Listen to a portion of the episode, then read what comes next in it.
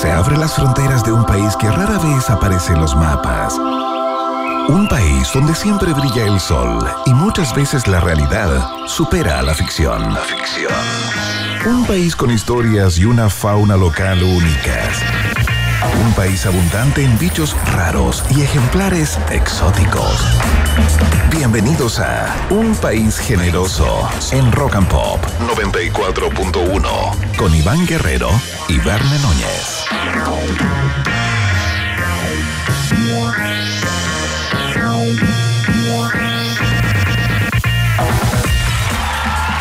¿Cómo están? ¿Cómo les va, ratitas y roedores? Sean todos bienvenidos y bienvenidas a la fiesta informativa de em, la Rock and Pop. ¿Qué quieres que me acerque más al micrófono de mí? ¿Por qué?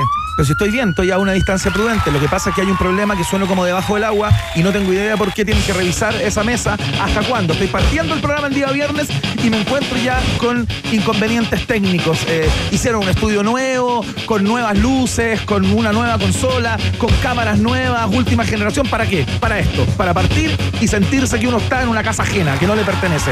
Esto se va a saber. Esto siempre es así. Oh, ¿escucharon eso? Espérense, ah. No, No, adelante, adelante. no quiero que hables, no quiero que hables porque quiero presentarte con pompa y circunstancia. Tenemos un programa muy especial en el día de hoy, no por los contenidos, eh, va a ser un programa eh, de día viernes, muy entretenido, por cierto, trabajado especialmente para todos ustedes, pero hoy no está Verne Núñez en el estudio. Eh, tuvo un inconveniente del cual preferiría no hablar porque es un poco indecoroso para él eh, contar el examen que se tuvo que hacer hoy día me parece que no es, eh, no es prudente, particularmente para la gente que toma 11 eh, a esta hora, y podría generar algún tipo de, de, de inconveniente, una devolución quizás, incluso, al yo mencionar el examen que se tiene que hacer. Pero va a pasar algo muy bonito porque eh, ¿quién, quién está en el día de hoy acá? Ustedes suelen escucharlo viernes por medio, acá mismo porque viene a, contarnos eh, lo mejor de lo mejor del streaming, eh, tanto para el cine como para las series, fundamentalmente para las series, ¿no? Eh, pero de vez en cuando cae una película. También, compañero, periodista, ustedes lo escuchan en el podcast No Sabes Nada, especializados en cine eh, y en series también, y hoy dijo, ya, ¿sabéis qué? Te voy a acompañar, weón. Y voy a ir el programa completo eh, para ver qué tal, qué onda eso, compartir más allá de 20 minutos, que es lo que suele hacer acá, estar dos horas eh, transmitiendo. Súbeme, Carmina Urana. Señoras y señores, por primera vez, y esperamos que no sea la última, en el estudio de un país generoso, programa completo, dos horas íntegras. Tendrá que someterse al test de actualidad. Lo sufrirá en carne propia. El algoritmo humano.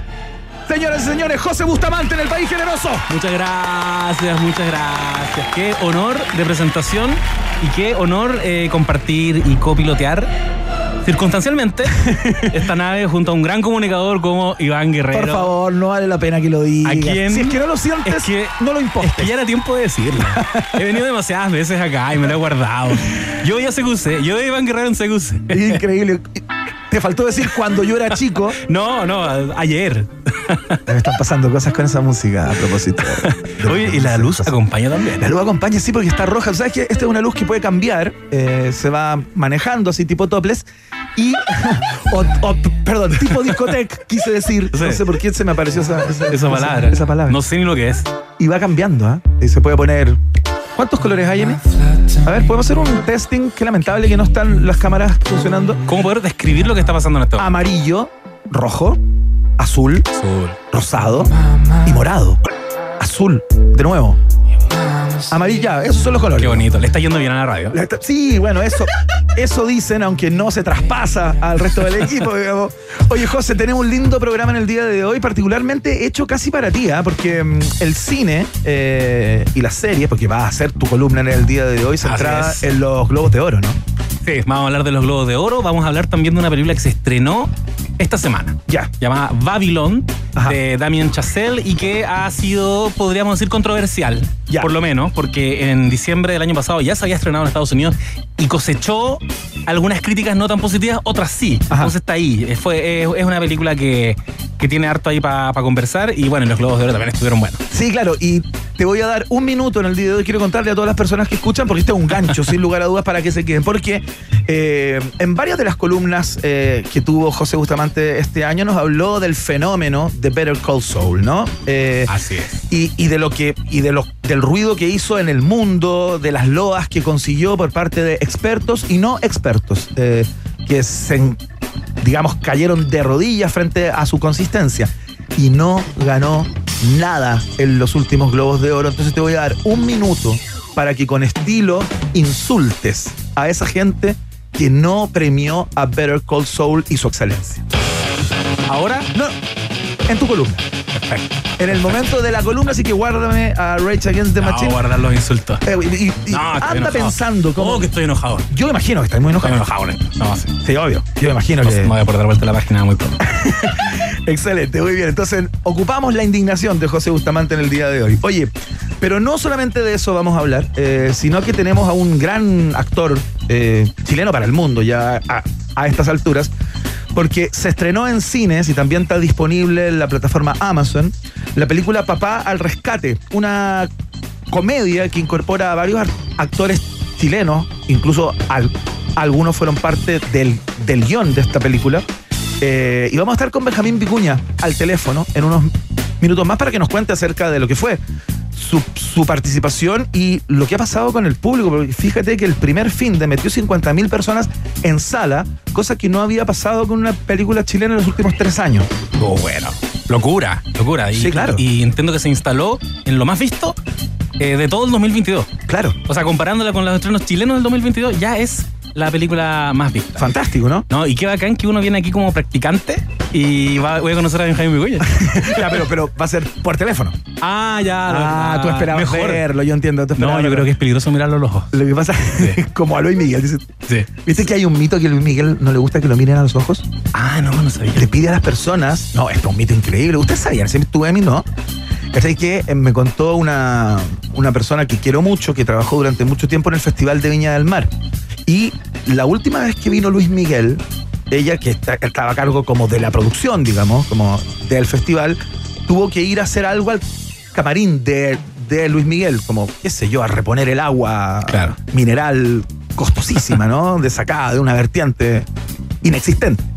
Y eh, antes que entrara, había por lo menos tres o cuatro personas afuera del camarín, así como guardias de seguridad, qué sé yo, y le piden que cuando entre no se le ocurra mirar al jefe, como se lo denomina, como lo llaman, a los ojos. Qué miedo. Porque no le gusta que lo miren a los ojos. No tan solo personas externas, sino su staff también. staff. No lo pueden mirar a los ojos. Qué loco. es especial ese personaje. Es especial, es especial el personaje. Sí, bien especial. Aunque debo decir que gracias a la serie Luis Miguel, ¿ya? De Netflix, ¿ya? Eh, como que empaticé de pronto con él. lo logró, lo logró Luis Miguel. Tiene una historia. Es que la historia es terrible. La historia eso, eso compensa todo lo mala persona que puede claro, una persona de mierda da lo mismo. Da lo mismo. Porque lo pasó mal. Pasó por eso.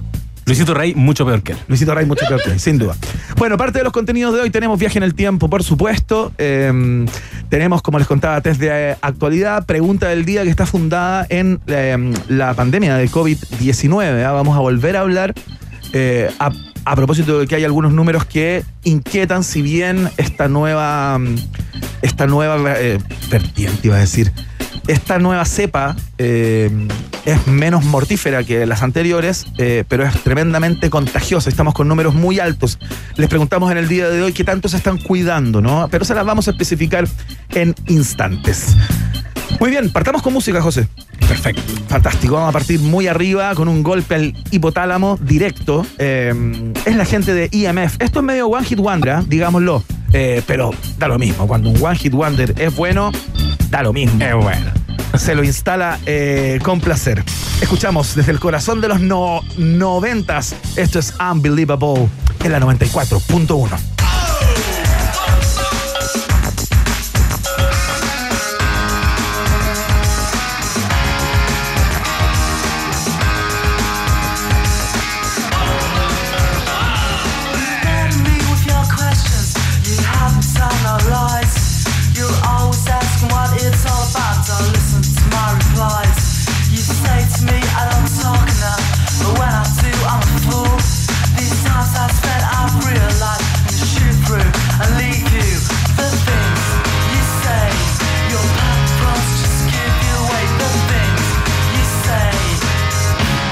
You're unbelievable.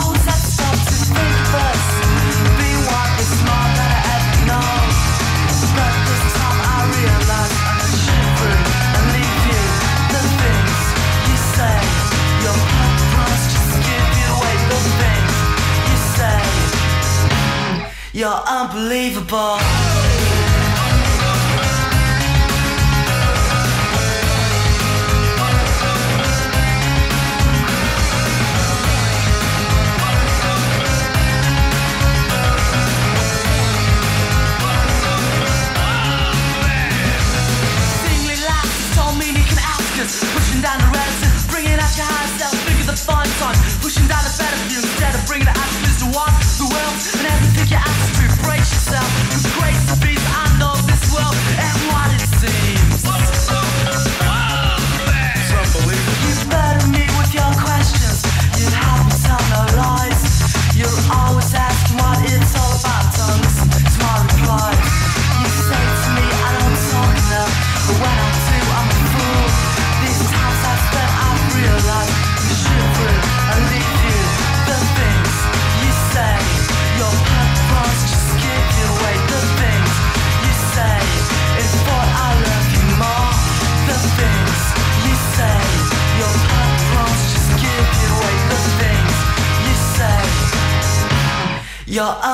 Unbelievable.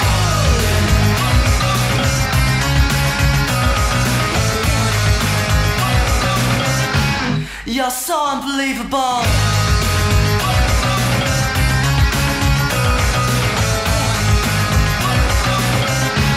You're unbelievable.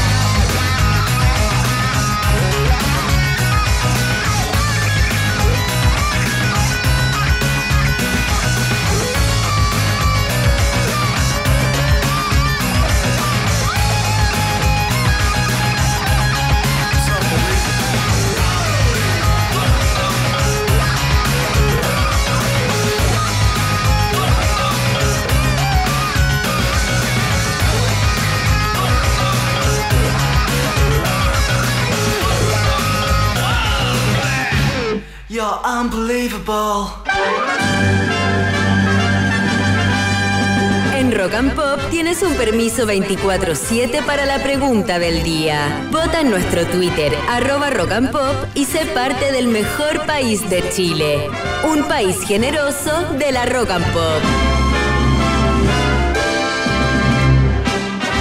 Muy bien, señoras y señores, comienza el momento hiperdemocrático de este programa, como dice mi compañero Verne Núñez. Antes de eso, le quiero hacer una pregunta a José Bustamante, que me acompaña en el día de hoy. Para los que se vienen integrando, José Bustamante, panelista de este espacio del podcast No Sabes Nada, dijo yo voy y reemplazo a Verne Núñez, Ahora conductor, ahora conductor de un país gener- gen- generoso a partir eh, yo creo igual, ¿no? de ahora en más. Sí, se, abre, se abren las postulaciones, digamos, Un para el reemplazo permanente. Yo hice en todos lados, mandé el WhatsApp a la familia. Muy bien, Me excelente. contrataron. A ver, que nos escriban, que nos escriban a la- los, fa- los familiares de José Bustamante que estén escuchando, Sí. nos escriban, por favor. ¿Toma algún tipo de resguardo hoy en día por la pandemia, por el COVID-19, José? ¿Algo? Pocaso. Ya, Y creo que debería. Hace poco mi pareja, Melissa, quien le mando un saludo, que debe estar escuchando también, eh, tuvo una operación. ¿Ya? Y los, los días anteriores nos pusimos mascarilla porque eh, Claro. no podíamos exponernos a la situación de COVID justo antes de la operación. Por supuesto. Y ahí volví como un poquito al, al 2020, me sentí como en el 2021. Ya, mascarilla en todo momento. Eso pasó hace como una semana y media. En todo momento, en la calle, en, En- fuera de la casa. lugares siempre. abiertos, Sí. Y cerrados. en la oficina era el único con mascarilla. Mira, Sí, tomé y las te miraban como bicho, ¿no? Así como, Ya, ¿qué, ya qué te le están mirando como bicho. Sí, po. Sí, que heavy, cambió el paradigma. Porque en su minuto ya como que se aceptó, se internalizó, pero ahora no, ahora me sentía raro, igual, igual me la quería sacar. Tiene que ver con nuestros usos y costumbres actualmente con respecto a la, a la pandemia. La pregunta del día de hoy. Y vamos a hacer la alarma Thompson, por supuesto, que si bien es Verne Núñez quien la hace de manera eximia, digamos, voy a intentar hacer algo similar a lo que, a lo que hace nuestro compañero. ¡Atención! Ahí está, muy bien, igual. Pasa maravilla descubrir que eso es algo que ocurría. Sí, no pues. era un efecto que Ah, ponía Lemmy. Ah, tú pensaste que era como Yo una. varias veces pensé que era así, Estaba que era como, lo- los botones de ahí. Es que es muy bueno. Es bueno, es bueno. A ver, ¿puedo- ¿lo puedo intentar? Inténtalo. José Bustamante. ¿Sabes a qué se parece? Se parece a la intro de The White Lotus. Sí, po. Ah, sí, pues tiene algo. Sí, mira, Sí. Todas las referencias tienen que ver con Algoritmo humano. El algoritmo humano, qué impresionante. Bueno, ocurre que actualmente en Chile hay 1112 personas internadas por COVID, el número más alto desde los 1152 del 9 de diciembre. Hoy se registraron 3130 casos y la positividad cumplió 93 días sobre el 10%. La semana pasada conversamos con el eh, encargado del colegio médico de la región de Valparaíso eh, y él nos planteaba que eh, no hay que aflojar, o sea, hay que Claro. seguir manteniendo al menos ciertas conductas en los lugares cerrados, por ejemplo, en la micro, en el cine, en los bares, porque Mm. uno no sabe quién estuvo antes ahí, ¿no? Eh, y, las, y las partículas flotan durante bastante rato, quedan suspendidas ahí, y la posibilidad de contagiarse está a la orden del día, particularmente a propósito de esta, de esta, de esta nueva cepa, eh, que si bien es mucho menos mortal que las que conocimos hace un tiempo, Claro. eh, es muy contagiosa. Es muy contagioso. Es más contagiosa que las que han venido antes, ¿no? Sí, qué terrible. De repente me siento como en ese eh, 2020, Sí. como en enero, febrero, Claro, cuando todavía había como dudas de si esto iba a ser, eh, iba a impactar realmente o no. claro. Esto que está pasando ya tan lejos. Oye, pero Y uno como que todavía no se pegaba a la cacha. Sí, pues, pero los números están súper eh, disparados, digamos, y hay una serie de críticas hacia la moneda, digamos, hacia el gobierno, hacia el MinSal, por la escasa comunicación del, Mm. del riesgo, ¿no? Como que está muy, está todo muy de capa caída respecto de eso, las campañas, digamos, más públicas. O sea, yo, yo lo, yo lo he extrañado. Si me preguntáis a mí, en contexto de pandemia, Sí, de todas las críticas que uno le podía hacer al gobierno anterior, de todas, todas las críticas que se le podían hacer, uno. Había algo con esa, con esa actualización diaria Sí, que te da como tranquilidad. Sí, pues, tenía un valor, eso se acabó hace bastante rato. Sí. Eh, y yo no lo habría. Yo no habría terminado ah, tú habrías seguido Habría con, la- seguido, sí. con las comunicaciones diarias, con el, ese matinal que hacían. Sí, ahora sí. El matinal del Minsal, como lo llamamos Sí. durante bastante tiempo. bueno, el caso es que los expertos dicen hay que cuidarse. No quiero influir en sus respuestas, pero estas son las alternativas. Si a ti te parece, eh, o sea, si tú no estás haciendo absolutamente nada, ¿no? Porque la pregunta de hoy es, ¿sigues tomando algún tipo de medida para evitar el contagio? Contestas con nuestro hashtag, por supuesto, un país generoso, ¿no? Para que te podamos leer. Alternativa A, no estoy haciendo absolutamente nada, para mí terminó la pandemia. Si tú piensas eso, marcas la A. Si, eh, si es que tú utilizas la mascarilla en lugares cerrados únicamente, o sea, tomas alguna medida, que es esa, marcas la alternativa B. Eh, si tú crees que ya con las vacunas basta, somos uno de los países más vacunados del mundo, si no el más. No sé si hay otro país que tiene cuatro vacunas así como obligatorias o, o- o mandatorias, ¿no? Eh, marcas la alternativa C. Y eh, si tú dices, ¿sabes qué? Yo estoy tomando palco porque se, se viene un rebrote. Si tú crees que se viene un rebrote así como los de antaño, con menos mortalidad, por cierto, pero con muchos contagios, marcas la alternativa D. Esas son las alternativas. La pregunta está ahí eh, fija en nuestro Twitter, arroba rock and pop, para que la contestes. Eh, me imagino que contestaste, José Bustamante. Ya voté y se está dando la tendencia que yo pensé que. ¿Sí? Sí, como persona que utiliza el transporte público, me imagino que no podemos adelantar lo que está pasando en Por Twitter. supuesto que no. Pero eh, he observado algo, igual se entiende lo Igual que ya lo dijo, Sí, ya lo dije alguna Ya lo vez. dijo, ya violó códigos. Entró violando códigos, José qué Bustamante. terrible. Increíble. Punto en contra de mí, ¿no? No, Punto en por contra, favor, en no. la- Lo estoy intentando. En la carrera por el reemplazo permanente. sí, dale un latigazo, dáselo. Ahí está. ¿Qué lo que ocurre acá? me gusta. Sí, queja. Hay algo que, hay algo A que ver, me gusta. de nuevo. Dale uno. Mira, no dice nada. Igual. Increíble. ya, Vox Populi, Vox Day, era un país generese inclusive. Echamos a Sister Sledge con este temazo incombustible. Esto se llama We Are Family. Porque eso somos acá. Una familia junto a ustedes, por supuesto, a través de todas las plataformas de Rock and Pop. Esta es la 94.1 www.rockandpopcl.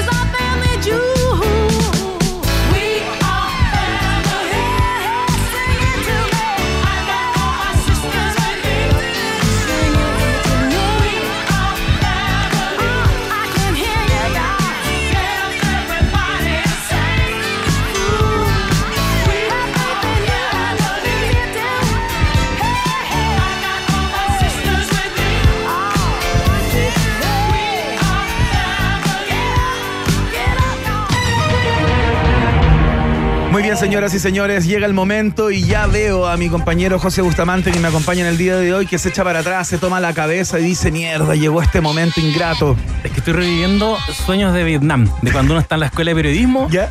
Test de actualidad. Oh, qué clásico eso, ¿ah? Y no había leído nada el No, diario el fin de semana, porque siempre eran los lunes. Esos, eh, Exacto. ¿Quién es ministro de Energía? No tengo idea, No, soy no universitario. No leo diarios, no, No leo leo diarios, soy universitario, estudio periodismo, pero soy universitario. Soy universitario. No leo diarios. No me haga esto. Estaba en el bar hace- a, a esa hora, profesor. Sí, presidente de la CPC, no tengo idea. Uh, claro. Y siempre te pillaban con ese tipo Sí. de, de cosas. Era rudo. Ese es el nombre. me- Era rudo. y siempre es como primer año. Era rudo. de entrada. De entrada. Primer semestre, listo. Sí, primero, son como los, los tres primeros, diría yo. Sí. Pues, durante varios semestres hay, hay como Sí. test de- para que la gente lea los diarios al menos. Es lo Creo mínimo, que- ¿no? Es lo mínimo.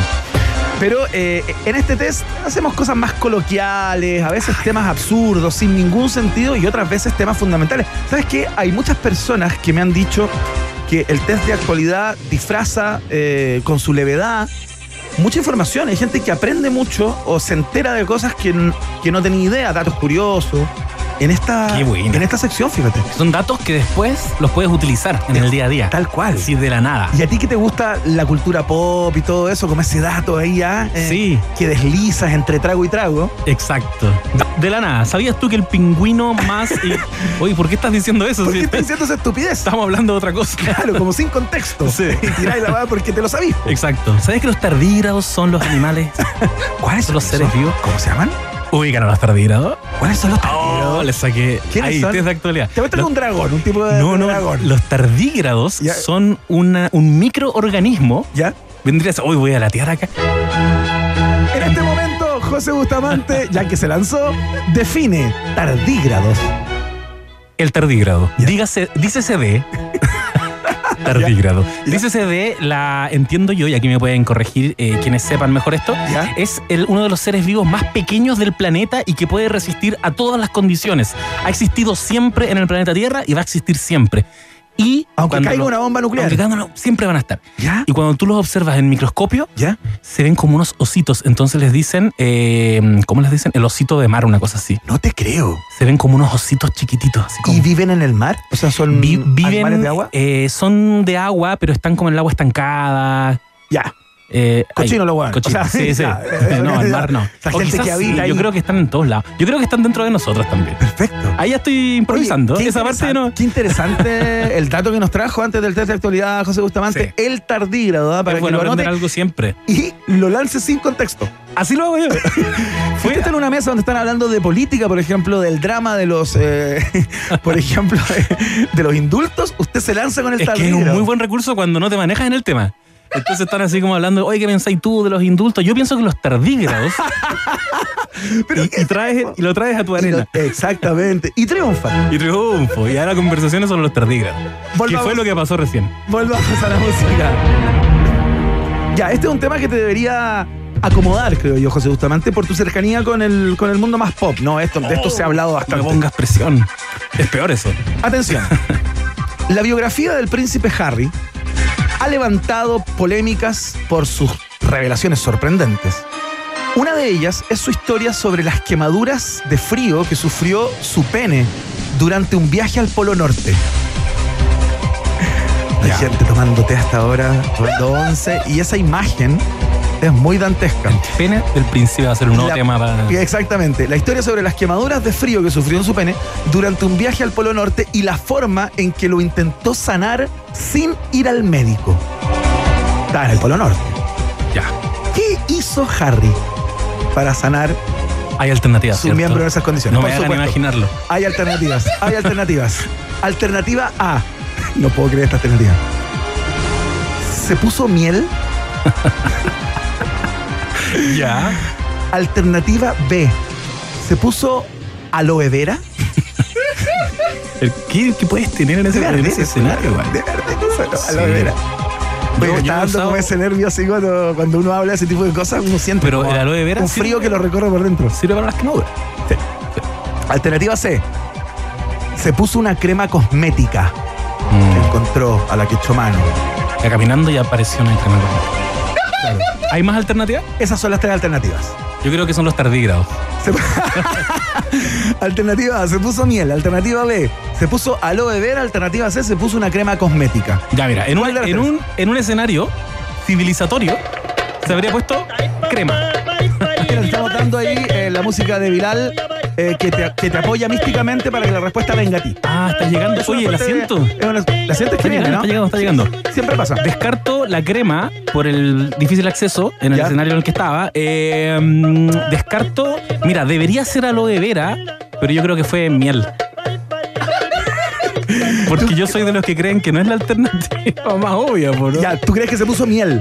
Yo creo que se puso miel. ¿En un tarrito de miel? Participen ustedes en sus vehículos, ¿ah? Esa es la gracia de este juego, que ustedes en su auto, aunque vayan solos, griten la alternativa. Exacto. Y si los miran del lado, Un tarrito de miel que lo encuentran, introdujo, Introdujo el- todo lo que vendría siendo el, aquello. el elemento. Esta es la respuesta, José Bustamante. El joven Harry googleó lo que podría hacer para curar sus quemaduras de frío. Pero una amiga le recomendó un secreto. Este implicaba aplicarse cierto producto que también usaba Lady D en su piel, lo que le trajo muchos recuerdos de infancia. Se trata de la crema 8 Hour de Elizabeth Arden. Luego fue al médico que le dijo que no usara nada y que se sanaría solito. Esa es la historia. Entonces finalmente era una crema. cosmética. Sí, era una crema cosmética. Era la una alternativa más razonable. Claro. Pero qué Me curioso. hicieron que ponerme creativo, lo hicieron a propósito. Sí, por supuesto. Dicen una crema que es lo más obvio y uno lo Siempre descarta. está ese engaño implícito acá. Uy, ¿Cómo son? Oye, pero qué increíble eh, que la amiga haya tenido el dato. Mm. Sí, ¿eh? Que no tiene que lidiar con el asunto, digamos. pero quizás con otro tipo de... Es una quemadura, ¿no? De lo que estamos hablando. Claro. Bueno, ella a lo mejor, claro, había tenido Sí, un po, quemadura y le dijo, en "Oh, otra bueno". zona. Oye, qué increíble que la misma crema la haya usado su madre. Sí. Un momento, yo creo que se la puso, dijo, ¿sabéis qué? A lo mejor esta weá no, no sirve para nada, pero se la puso mi mamá, así que igual me la pongo. Yo creo. Algo así, Sí, porque ¿sabes? como algo una cosa emotiva, ¿no? La cagó. Ya. Activaron ahí cosas emocionales. 1-0 perdiendo José Bustamante, lo esperable, su primera vez en el test de actualidad, por supuesto. Ríe el equipo, disfruta ante el fracaso del otro. Vamos, vamos. Vamos a la siguiente pregunta. No voy a caer de nuevo. Un estudio publicado por la científica Pernille Meyer, Serenson, en la revista Current Biology, reveló que los delfines tienen cada vez más problemas para comunicarse debido a la contaminación acústica en las aguas. ¿Ya? Tú sabes, tanto bicho que meten, tanto barco, tanto Claro. cosas que hace ruido. Estas criaturas conversan a través de silbidos y ondas. Mira. No, eso no es, es una cosa mucho más, es una cosa mucho más fina, ¿no? Sí. Ahí está. Oye, que te salió bien. Se le viene ahí. Lo lograste. Que hice una muy mala y después dije, que. Estaba leyendo la, Iván. la de arriba y decir, se trata de la crema, no. Eh, bueno, ya, y hoy en día tienen eh, que emitir estos sonidos mucho más fuertes para poder Ah, entenderse con sus, bien. con sus pares, ¿no? ¿Cómo se llama el órgano, ya que estamos en los órganos, que está en la frente de los delfines desde donde emiten ondas de sonido? Ya. ¿Hay cachado que los delfines tienen Sí. como unos tienen como unos, una cosa acá en la frente? Tienen algo en la frente. Tienen algo en la y frente. no sabía que de ahí venían los sonidos. De los delfines sé poquito. Ya. ¿Pero sabes de qué sé? De los tardígrados. los tardígrados, ahí te puedo hablar. ¿Cómo más. se llaman? Lo olvidé. Tardígrados. Los tardígrados, los tardígrados. Oye, alguien que sepa más de los tardígrados, por favor, a través de nuestra cuenta de Twitter, arroba rock and pop, nos cuentan. Entréguennos información, vamos. Somos Sí. glotones, somos glotones. Acá. Ya, alternativa A, el nombre del órgano. No, no, no, no. El teléfono está prohibido en esta Ah, sección. no te puedo creer. Está- No, no, te vi que estaba los revisando- Google, no. estaba haciendo trampa. Redes de esa sociales, redes- Pero eso es absolutamente vedado. Uy, Es- es verdad. un me, dieron- me lo dieron confiscar al principio. ¿no? sí. Oye, Estamos los en- teléfonos afuera.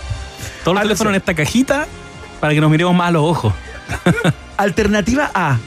Se llama ese órgano el melón. Ya. Alternativa B. Se llama bulla. Ya. O alternativa C se llama espiráculo.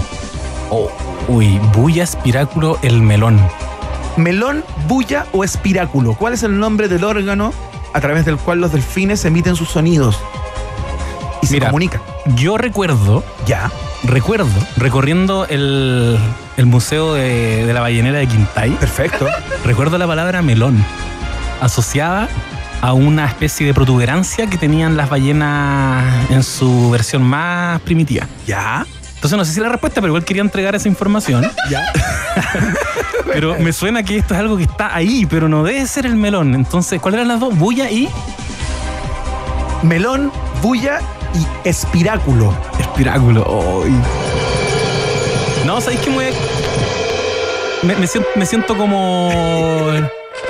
No, voy, voy a decir melón. ¿Vas a decir melón? Voy a decir melón, sí. Te la vas a jugar. Me lo voy a jugar, sí.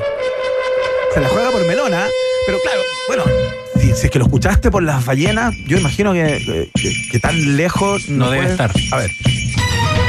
Esta es la respuesta. Los delfines, junto con otros cetáceos que poseen ecolocación, poseen un, ya vamos a googlear eso, poseen un órgano en la frente que es como una pelota de grasa. Mira. Este permite que la energía acústica que emiten salga del cuerpo del delfín en este caso y viaje de manera focalizada hacia el agua.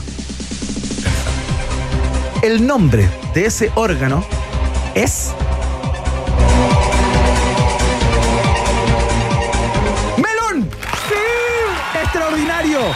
Imagínate, ¡Ay, qué felicidad! imagínate, vuelve a ese momento que caminabas por la ba- ballenera Sí. Y decías, ¿qué mierda estoy haciendo acá? No sirve para nada. Me esto". siento como el protagonista de Slumdog Millionaire. me sirvió. Sí, me po. sirvió saber lo que era un melón. Exactamente, ¿cachaste? Ay, qué buena. Eso que aparentemente era un absurdo. Un absurdo, pero lo- por, alguna, por alguna razón lo retuve. Claro, ese paseo para conquistar más a una a tu mujer. que- Estaba saliendo así. Ah, está ahí Sí. saliendo. Y yo dije, algún día le voy a decir. Algún día lo voy a decir, algún día algo me va a servir de este Me van a esfuerzo que estoy haciendo. preguntar y yo voy a decir alternativa a melón. Oye, muy bien, ¿ah? Bien. Muy bien, porque era difícil. Era difícil. Yo hubiera dicho de todas maneras espiráculo. Yo puedo preguntar de dónde salen esas dos alternativas. Hay un creativo aquí que Sí. inventó palabras. Constanza Zúñiga. Ah, perfecto. Constanza Constanza, Zúñiga es la, crea- la- creativa de esta. qué de esta grande. ¿Cómo Alta no? creatividad. ¿No fuiste tú esta vez? Empezó así como. ¿Cómo puede ser? Ven, ven. Por favor. Constanza Zúñiga. El espiráculo es el orificio que está arriba de la cabeza de los delfines y de otros cetáceos por los cuales respiran. Son equivalentes a los orificios de nuestra nariz. La bulla es un hueso que está en el cráneo de los delfines y otros cetáceos que usan la ecolocación. Impresionante. Qué notable. Una clase, una verdadera ya gustó. Estábamos en la esfera del cráneo. En las Ah, tres alternativas. O sea, si yo, exactamente. si yo fuera biólogo, estaría así como, espérate. Claro, y yo cuando te planteé los hoyitos esos que estaban en la Es- frente, era justamente la bulla. La bulla. Según la descripción que hace nuestra experta en bueno, a la, cetáceos. a la Constanza le importan los animales. Sí, sí, pues. Así que no debimos ahí Ya. prejuiciosos. Vamos con la última pregunta. El tiempo apremia a José Bustamante, quien se somete en el día de hoy al test de actualidad de UPG. Atención.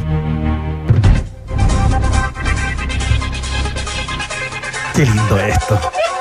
Tadao Casio fundó Casio en 1946. Tú sabes que ha estado muy en la palestra a propósito de la canción de Shakira, en la que ningunea la marca de reloj. Sí, que estuvo bueno. Y era una empresa centrada en re- reparar máquinas de aeropuertos. A eso se dedicaba Mira. Casio. Pero en los o- 80s lanzaron su línea G-Shock de relojes, ¿no? Los Clásicos. ubico, los ubico. Sencillos, económicos y duraderos. Porque esa es una de las gracias que tiene Casio. De hecho, lo han re- restregado por estos días.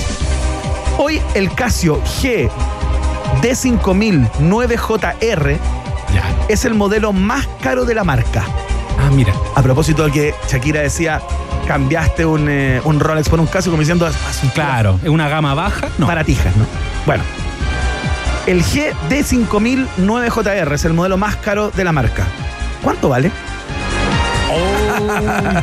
Qué linda pregunta. Pero ¿cachai que ahora Sí. va, a tener un dato? A Sí. propósito que todos están hablando de la estupidez de Shakira y. Piqué, que tú vas a poder decir, oye, ojo con Casio, porque y vaya a poder tirar el número del valor. Qué buen fin de semana voy a tener. Va a tener un gran fin de semana. Un gran fin de semana conversando de relojes. Eh, cuando estén hablando de los tardiros, yo voy a meter el tema de relojes. Alternativa A. Cuesta aproximadamente 5 millones de pesos. Ya. Alternativa B. Cuesta aproximadamente 25 millones de pesos. Ya. Alternativa C. El valor de ese modelo es de aproximadamente 90 millones de pesos. Uy, qué locura. 5, 25 o 90.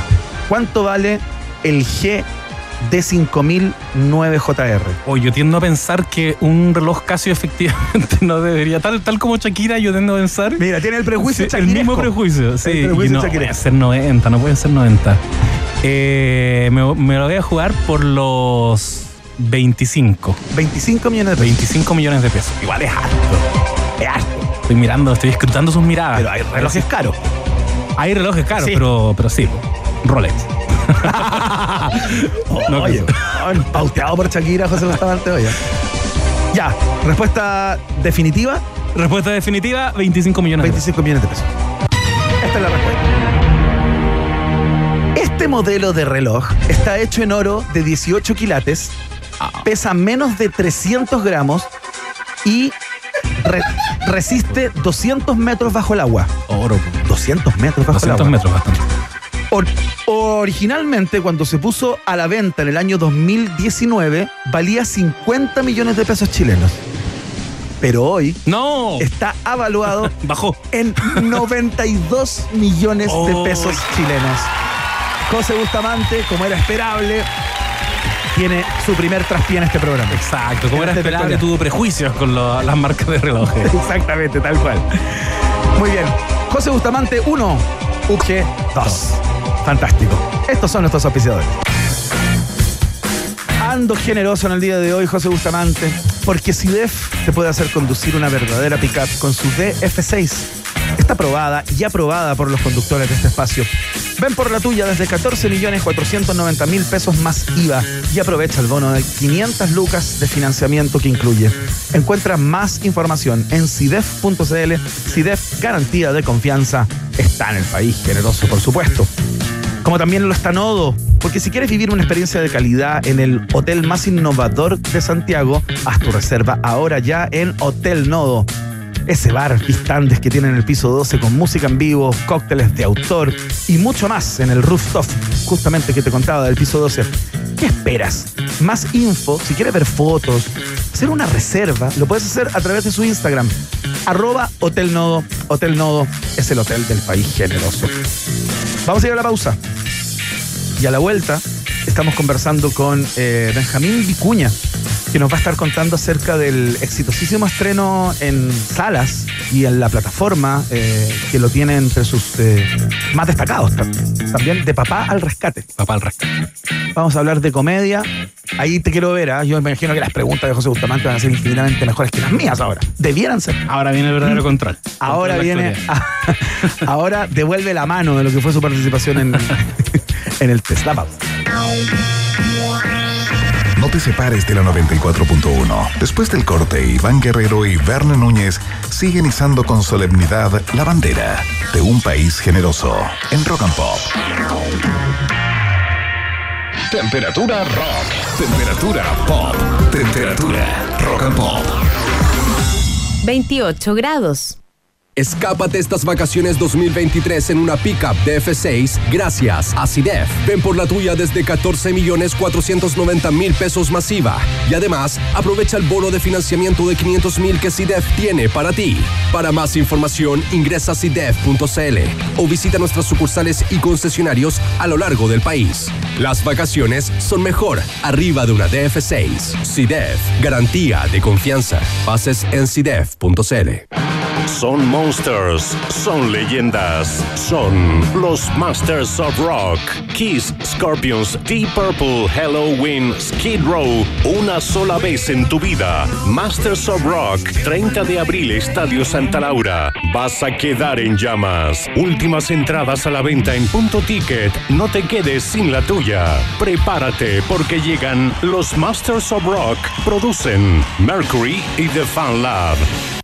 Imagina una ciudad al revés y escríbela. Participa en la nueva edición de Santiago en 100 Palabras. Envía tus relatos en santiagoen100palabras.cl y no te quedes fuera de este emblemático concurso de cuentos breves. Presentan Escondida, BHP y Fundación Plagio. Proyecto acogido a Ley de Donaciones Culturales. Colabora Rock and Pop.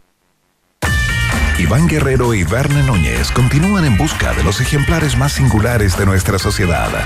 Sigue protegiendo nuestra flora y fauna exótica. Un país generoso en Rock and Pop. Muy bien, ya tenemos a nuestro invitado conectado al teléfono. Imaginamos que desde Buenos Aires eh, estuvo eh, varios días por acá en Chile porque se estrenó en salas, en nuestras salas, la película Papá al Rescate, una comedia que, que ya tiene per- pergaminos. ¿ah? A propósito de haber estado bastante poco tiempo en, en cartelera, todavía. eh, es la película más vista en salas chilenas en los últimos tres años, lo que ya tiene cierto valor, ¿no? Y si consideramos también que la plataforma que la alberga, Amazon, también eh, tiene una calificación interesantísima, estamos hablando de una suerte de fenomenillo, ¿no? Vamos a conversar con uno de los actores que forman parte del, eh, del tremendo eh, casting, ¿no? De la película. Eh, Benjamín Vicuña, ¿cómo estás? Bienvenido a un país generoso. ¿Cómo estás, querido? Hola Iván, ¿cómo va compadre? José, ¿cómo va todo? Hola, ¿qué tal? ¿Aló, Benja? ¿Me escuchas, ahí, no? ahí los escucho perfecto, sí, los escucho perfecto. Fantástico, muy bien. ¿Dónde estás, Benjamín? Estoy en Buenos Aires, donde estoy viviendo ya hace un buen tiempo. Claro. Eh, estuve la semana pasada en Santiago estrenando la película, en Concepción también. Estuvimos en Viña y lo que sucede con la película es realmente maravilloso. Más que un fenomenillo, me, creo que es una, es una película que tiene corazón, que, que la gente la disfruta muchísimo, es una comedia familiar. Claro. que creo que por ahí pasa el, el fenómeno, porque la gente puede ir en, en bloque al cine eh, y logrando un buen panorama y una película de calidad, como decías tú, con muy buenas referencias, así que estamos, estamos felices con las 70.000 personas que ya la han visto Set- en una semana. 70 mil ya, mira, yo me había quedado con 50 mil, claro, han pasado algunos días desde, desde que leí el dato. Oye, Benja, ¿cómo se te da el tema de la comedia en general? Así como en tu vida, en tu Ah, historia. A mí me, me encanta la comedia, weón. me encanta, me gusta mucho. La verdad que he tenido más pues, posibilidades de explorarla en teatro y en televisión. Claro. Eh, en el caso de la tele, no sé, perdón la autorreferencia, pero algunos personajes que hice en Chile fue como el Piruja de Pecadores Claro, o, claro. o Guayquimanito, Guayquimanito. Pero diferentes tipo de Mm. independientes de autor, de Tenemos un tema, Benja, con la más. tenemos un pequeño tema con la comunicación, como que se interrumpe eh, en ciertos Ahí me, minutos. ahí me escucha un poco mejor. Ahí te escuchamos Ahí sí. mejor. Ahí sí, Ahí ahí, sí. Ahí sí, dale. Ah, perfecto, Sí. perfecto. Estabas No, nombrando le- le algunos de los personajes que... que- habías hecho, ¿no? Claro, y, que la, la verdad que la comedia me fascina, he tenido más posibilidades en teatro y en tele, pero ahora esta película, eh, tener la posibilidad de hacer una, comedia puta, familiar con un elenco, con Jorge Zabaleta, con el Chico Muñoz, con, Fernando Larraín, la verdad que son muy, muy buenos comediantes, buenos actores, y, pero no es solo una comedia, la película también toca temas como son la crianza homoparental, como la lucha feminista también, como se hacen algunas alusiones de este Chile diferente, este, este Chile que despertó. Eh, eh, y en ese sentido creo que la película se hace cargo de algunos temas, así que más allá de que, de que está contada en tono y en género comedia, Claro. eh, instala temas que también son interesantes que la familia pueda compartir y, y debatir. Ujú. Oye, Benjamín, José Bustamante por acá, practicante de, de un país generoso rock and pop. A propósito de eso que nos comentas, me interesa mucho saber eh, el componente de ser papá, específicamente de niñas. ¿Te cambia tu, tu aproximación a la masculinidad? ¿Te cambia tu idea de la paternidad? ¿Y, y- y cómo eso se ve expresado aquí en esta interpretación? Mira, eh, obviamente que fue una de, la- las razones por las que tomé y entendí y logré una empatía también con el guion. El proyecto habla de- del Estado hoy, de cómo, de cómo ha, ha ido evolucionando en parte ese rol del padre, ¿verdad? Y la película plantea diferentes situaciones y roles eh, de la paternidad. Está el papá cajero, que es el rol que interpreta Jorge Zabaleta, que tiene una pugna muy grande con su, con su hija adolescente. Está, eh, está el caso también de, de un papá como es Nicolás, mi personaje, que prácticamente se entera en los primeros cinco minutos que es padre de una niña de nueve años y tiene que atravesar los Andes en una, en una aventura para rescatar a su hija de- de- del proceso de adopción, en el fondo de perderla para siempre. Claro. Y, y creo que, que humildemente eh, yo veo en mis amigos y cercanos que el rol del padre cambió en relación a lo que veíamos nosotros del, del papá eh, proveedor o el papá por ahí quizás más distante que no participaba de los actos del colegio, Claro. que no podía, que no podía eh, nada, participar de las mínimas labores verdad domésticas. Eh, digo, no quiero generalizar porque por ahí te puedo- me puedo equivocar, pero está claro que hoy yo veo con mis seis hijos cómo eh, en estos 16, 17 años de papá, he visto como cada vez los papás, sobre todo post pandemia, Mm. eh, han estado muchísimo más presentes en la vida, en los colegios, en el quehacer y, y en compartir responsabilidades, que de hecho creo que es lo que lo que corresponde, si no estamos, no- no- tampoco es un gran logro. Claro, tampoco estamos Es haciendo lo- como un favor, ¿no? Y lo necesario. Claro. Claro, tampoco estamos haciendo un favor. hoy qué gente más buena eh, y más consciente que colabora! Esa palabra, cuando uno la menciona. Que igual como que tiene todavía un gen eh, medio machista dentro, se- a propósito de nuestra formación, ¿no? Y cuando uno dice eso, como que Absolutamente. te miran así como diciendo, ¿cómo que colaborar, weón? Absolutamente, absolutamente. Yo creo que, eh, que, que es en el fondo ajustar un poco, equilibrar las responsabilidades. Yo también, bueno, nos estamos metiendo en un tema quizás que lo, vivió- lo vivimos a diario, pero tengo muchos amigos separados que post pandemia repartieron las responsabilidades 50-50 con sus mujeres Claro. y que pasó de ser una, una pensión eh, alimenticia y una responsabilidad y el papá corazón que los ve eh, dos fines de semana al mes a papás que directamente los tienen dos semanas de, los, de las cuatro semanas. ¿Se entiende? O sea, Sí, una, sí. una responsabilidad 50-50. Eso es cada vez más... eh, em, más eh, común, por lo menos acá en Argentina y muchos de mis amigos. Entonces, quiero decir, esas pequeñas cosas que son ajustes de la realidad, el guion se hace cargo en el papel rescate y lo vemos. Es un guion que cambió en estos últimos cinco años porque Chile cambió. Claro. Y, y es impresionante lo- los cambios notorios que hemos tenido y la película ha tenido que también regular ciertas cosas del humor, ciertas cosas de los estereotipos. Mi personaje es un personaje, Nicolás, eh, que, que es el primer eh, caso de matrimonio igualitario en Chile. Ah, mira. Y por supuesto que no hay ninguna referencia, ni chiste, Claro. ni, ni mirada homofóbica al respecto, sino que se toma eh, y se lee con absoluta normalidad. Como lo que y es, claro. impresionante, o es muy lindo, como, como tiene que ser, y es muy lindo como los niños, yo la fui a ver con mis hijos, y, y cómo las nuevas audiencias lo leen de esta manera también. Sí, pues. Porque en los colegios, porque en su vida ya es algo eh, que entienden que el amor y la formación de las familias tienen todas las formas posibles. Tal Claro. cual. Estamos conversando con Benjamín Vicuña. eh, se estrenó la película Papá al Rescate en salas en Chile y también con una exitosísima pasada por la plataforma de streaming Amazon, en donde está destacada entre las más vistas también, ¿no? Eh, así es que eh, felicidades por eso, Benjamín. Te quiero sacar un segundo de esta película en particular y quiero un- ir un poco a tu carrera, algunos elementos de, de Sí. tu carrera, porque claro.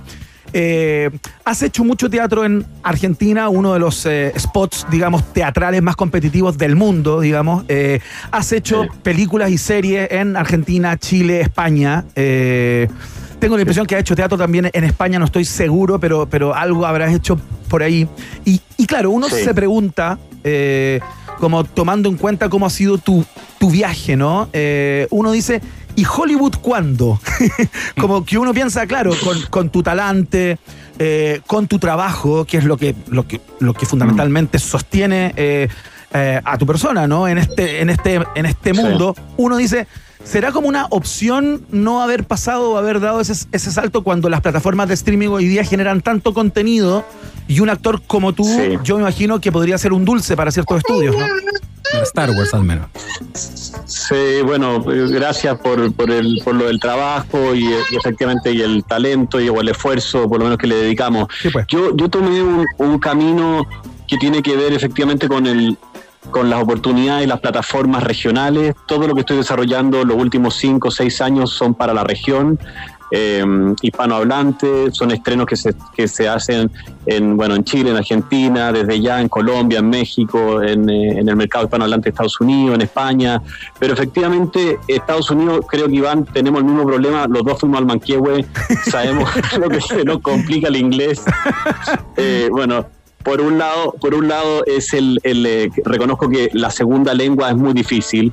Eh, he, he hecho algunos pequeños ejercicios para, para actuar en inglés y es algo que no, no termina de ser orgánico, no termina, la actuación debe ser orgánica, debe ser fluida. Claro.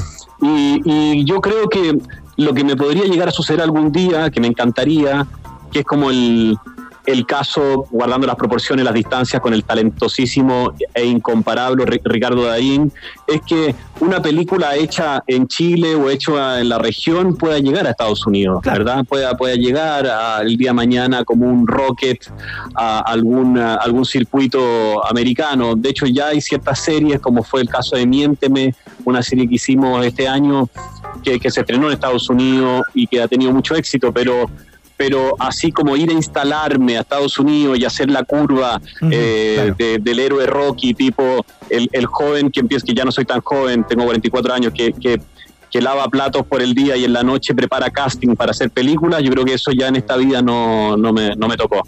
Claro, pero yo tengo la impresión que tampoco tendrías que hacerlo en el día de hoy. Me da la impresión, tomando en cuenta tus, per- tus per- pergaminos, digamos, de los que estamos a- hablando, ¿no? Sí, no sé, mira, es que la verdad que efectivamente tengo, tengo la fortuna, me pasa por ejemplo cuando estoy en España, ahora voy a filmar una película en España en el mes de, de febrero y marzo, y, y las veces que estaba allá, de repente cuando amigos míos, compañeros, se enteran de que tengo salas de teatro en Chile, que son las Mori, que ayer a todo esto le mando un abrazo a todo el equipo, cumplimos 18 años de vida con, con el. Centro Mori, con, las teatro, con los teatros Mori, Qué buena. Na- mis amigos en España me dicen, pero vuélvete a tu país, coño, como que no digo, eh, soy un soy un privilegiado, eh, tengo la, la pos- la posibilidad de, de tomar muy lindos proyectos en, en el caso de Chile, de Argentina, poder protagonizar también proyectos que me gustan, que me conmueven, que me, que me, nada, que me, que me hacen comprometerme como actor, artista. Entonces, en ese sentido, es más difícil aún eh, comenzar de cero de alguna manera. Pero bueno, de- las puertas no hay que cerrarlas. Eh, son, esa es la gracia del actor, que en cualquier minuto tu vida puede cambiar para, mucho, para muchos lados. Sin duda. Benjamín, y si pudiera sortear esa brecha idiomática de la oferta que hay hoy día de series Sí. de televisión, eh, ¿hay algún personaje que tú hayas dicho como, oh, lo podría haber hecho yo? El mandaloriano podría perfecto. Un, un vikingo. Eh, Igual Walter un vikingo, igual un vikingo. Así como por look, igual, igual un vikingo, funcionaría. un- un Oye, no, no, no sé, por ejemplo, series que a mí me fascinan son DC Sass, por ejemplo, Ah, por el tono tipo como los 80 chilenos, esos tonos familiares, intimistas, melodramáticos, con corazón, esa serie me fascina. Sí. Eh, también, también reconozco que tengo una anécdota que está media trillada, pero, pero es cierto, había conseguido después de mucho casting, incluso algunos en inglés, quedar en Narcos en la segunda temporada Ah, para. Netflix. Y, eh, y cuando ya estábamos en la recta final del contrato y los, y los acuerdos de ir y venir para, Ajá. para poder estar en Argentina con mis hijos, eh, me, me vi en una situación muy compleja que fue no poder venir cada 10 días, que es lo que yo meto siempre por contrato para poder estar con mis hijos. Claro. Y eso en su momento me generó una angustia y bueno, no estaba en mi mejor momento, estaba separado hace poco Claro. y bueno, decidí no estar, me bajé de ese proyecto y la, la verdad que es, es un tremendo fantasma porque fue una súper segunda temporada de Narcos, con un súper despliegue y repercusión internacional.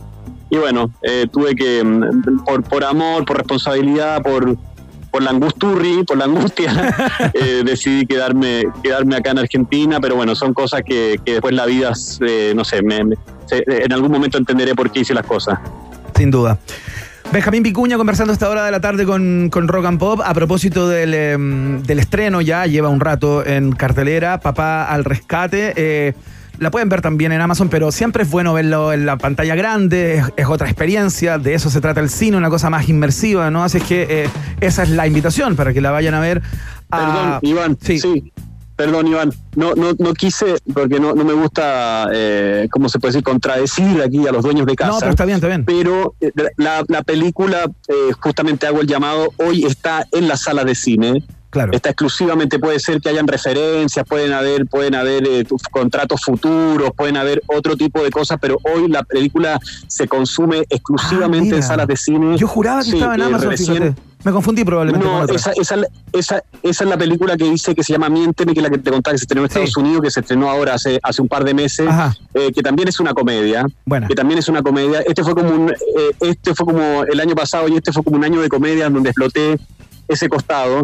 Pero Papá al Rescate hoy, Ya, ese es el llamado, está, Fantástico. está En eh, en salas de cine y es lo que es lo que nosotros estamos enfocando y la verdad que puta, súper felices, weón, porque tú sabes, porque sé que tenemos muchos amigos en común y sa- sabes lo difícil que es hacer cine en Chile Sí, pues. y, y- y haber logrado este éxito, weón, que nos está acompañando la gente de todas partes, de todo, de todas partes, weón, con una comedia familiar, que la gente se caga la risa, la- se divierten.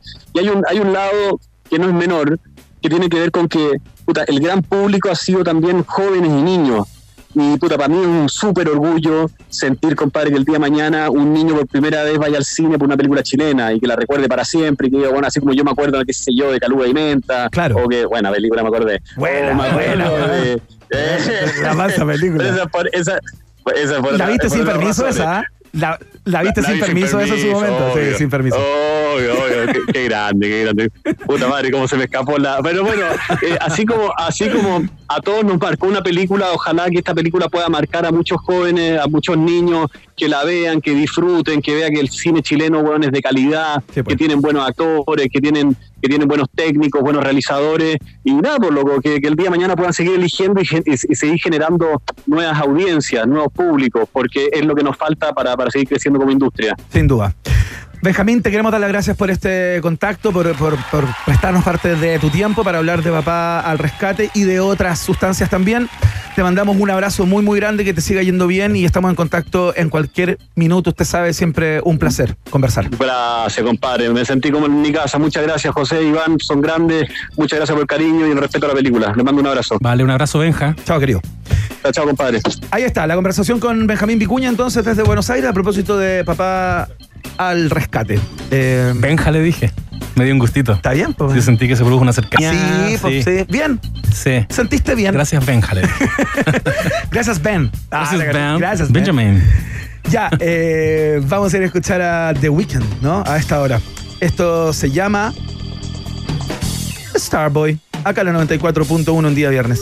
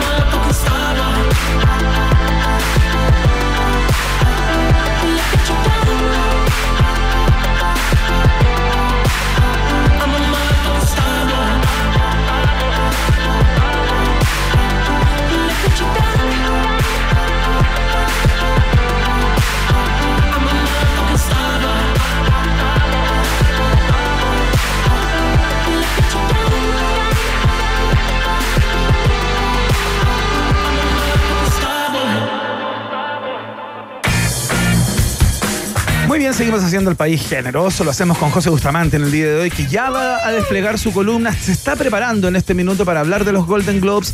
Va a hablar de una serie también en particular que quiere destacar. ¿O Una era- película. Era película. Una película. En esta Mira, vaya a hablar También de película. Veo películas de repente. Película. Entre serie y serie, ahí sale su película. Sale su película, cae su película. Cae su película. Vamos a hablar de eso entonces y va a tener un minuto en el día de hoy para despotricar en contra de los Golden Globes, Oh, de la- las personas que hayan estado a cargo de elegir a las, ga- a las ganadoras a propósito de que a Better Call Saul no le llegó nada.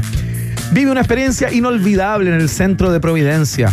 Vive Hotel Nodo. Maravíllate con el diseño innovador del primer hotel explorador urbano de Santiago y disfruta de la vista panorámica de la gran terraza que tiene. ¿ah? En el piso 2 está esa terraza. Y una vista sorprendente. Haz tu reserva ahora ya. Más información en Instagram, arroba Hotel Nodo es la dirección, ahí las encuentras. ¿Hasta dónde te puede llevar la Universidad Autónoma? ¿Ah? Hasta donde no sé dónde. Hasta donde quieras llegar es la respuesta. Postula en uautónoma.cl. Universidad Autónoma Admisión 2023. Quiero hablarles también de algo que va a pasar del 24 al 26 de febrero en Estación Ma- Mapocho en Santiago y en la explanada del Gimnasio Municipal de Concepción en esa ciudad, ¿no? Se trata del Festival Chilean Way. Ya hubo una versión, una primera versión que se hizo en Ciudad de México, justamente. La particularidad que tiene esta instancia es- es que mezcla artistas chilenos y mexicanos. Ustedes saben que tenemos una relación de larga data con nuestros amigos eh, mexicanos y mexicanas, así es que eh, los pueden escuchar eh, absolutamente en vivo, del 24 al 26 de febrero entonces en Santiago y Concepción. No sé, va a estar gente eh, como, el, como el Macha, como la Fran Valenzuela, Cami, eh, va a estar Jorge González, esencial, uno homenaje al gran líder de los prisioneros también. Va a estar Plastilina Mosh, qué sé yo. Hartas, hartos artistas mexicanos también, por supuesto. Nos vamos a la pausa. Seguimos con más. Después de la pausa, Iván Guerrero y Berna Núñez continúan ampliando las fronteras mentales de un país generoso. Aquí en Rock and Pop 94.1. Rock, rock, pop, pop, rock, rock, pop, pop, rock, rock, pop, pop, rock, rock, pop, pop, rock, rock, pop, pop, pop, pop, pop, pop, pop. Es la hora rock and pop. Siete, siete minutos. El primer hotel explorador urbano de Santiago lo encuentras en el corazón de Providencia. Bienvenidos a Hotel Nodo, tu punto de encuentro para trabajar, tener grandes reuniones, disfrutar de una vista impresionante, de los grandes sabores de nuestro país o simplemente para descansar. Hotel Nodo, gastronomía, coctelería, buena vista y buena música en el corazón de Providencia. Reservas en su página de Instagram o sitio web hotelnodo.com. Nos vemos en el Nodo. ¿Por qué estudiar? ¿Por qué existe la vocación? ¿Por qué se piensa con la inteligencia y se decide con la intuición? ¿Y por qué es importante preguntarse por qué? Porque sabemos que con una carrera puedes aprender muchas cosas, pero si aprendes a preguntarte, en la vida nunca dejarás de crecer. Universidad Autónoma de Chile. Admisión 2023. Más de mil investigaciones al año. Primer lugar en las universidades jóvenes chilenas. ¿Hasta dónde te puede llevar la Universidad Autónoma? Hasta donde quieras llegar. Universidad Autónoma de Chile. Más universidad. Santiago, Talca, Temuco. Escápate estas vacaciones 2023 en una pickup DF6 gracias a CIDEF. Ven por la tuya desde 14 millones 490 mil pesos masiva. Y además, aprovecha el bono de financiamiento de 500 mil que CIDEF tiene para ti. Para más información, ingresa a CIDEF.cl o visita nuestras sucursales y concesionarios a lo largo del país. Las vacaciones son mejor arriba de una DF6. CIDEF, garantía de confianza. Bases en CIDEF.cl. Porque la vida puede ser más simple. Desde hoy tu app Santander tiene pago con QR para que puedas pagar de manera rápida, fácil y segura solo con tu celular. Con tu app Santander ahora escanea, paga, autoriza y listo. Exclusivo pagando con tus tarjetas Eco Santander en comercios adheridos a WebPay. Santander, tu banco. Infórmese sobre la garantía estatal de los depósitos en su banco o en www.cmfchile.cl. Los jaguares de la 94.1, Iván Guerrero y Verne Núñez ya están de vuelta con Un País Generoso en Rock and Pop. Ya viene José Bustamante con su columna habitual de día viernes. Esta vez nos ha acompañado el programa completo. Hablamos de los Golden Globes en minutos. Por mientras, escuchamos a los irlandeses de YouTube de su gran disco Acton Baby. Escuchamos Mysterious Way acá en la Rock and Pop. Don't it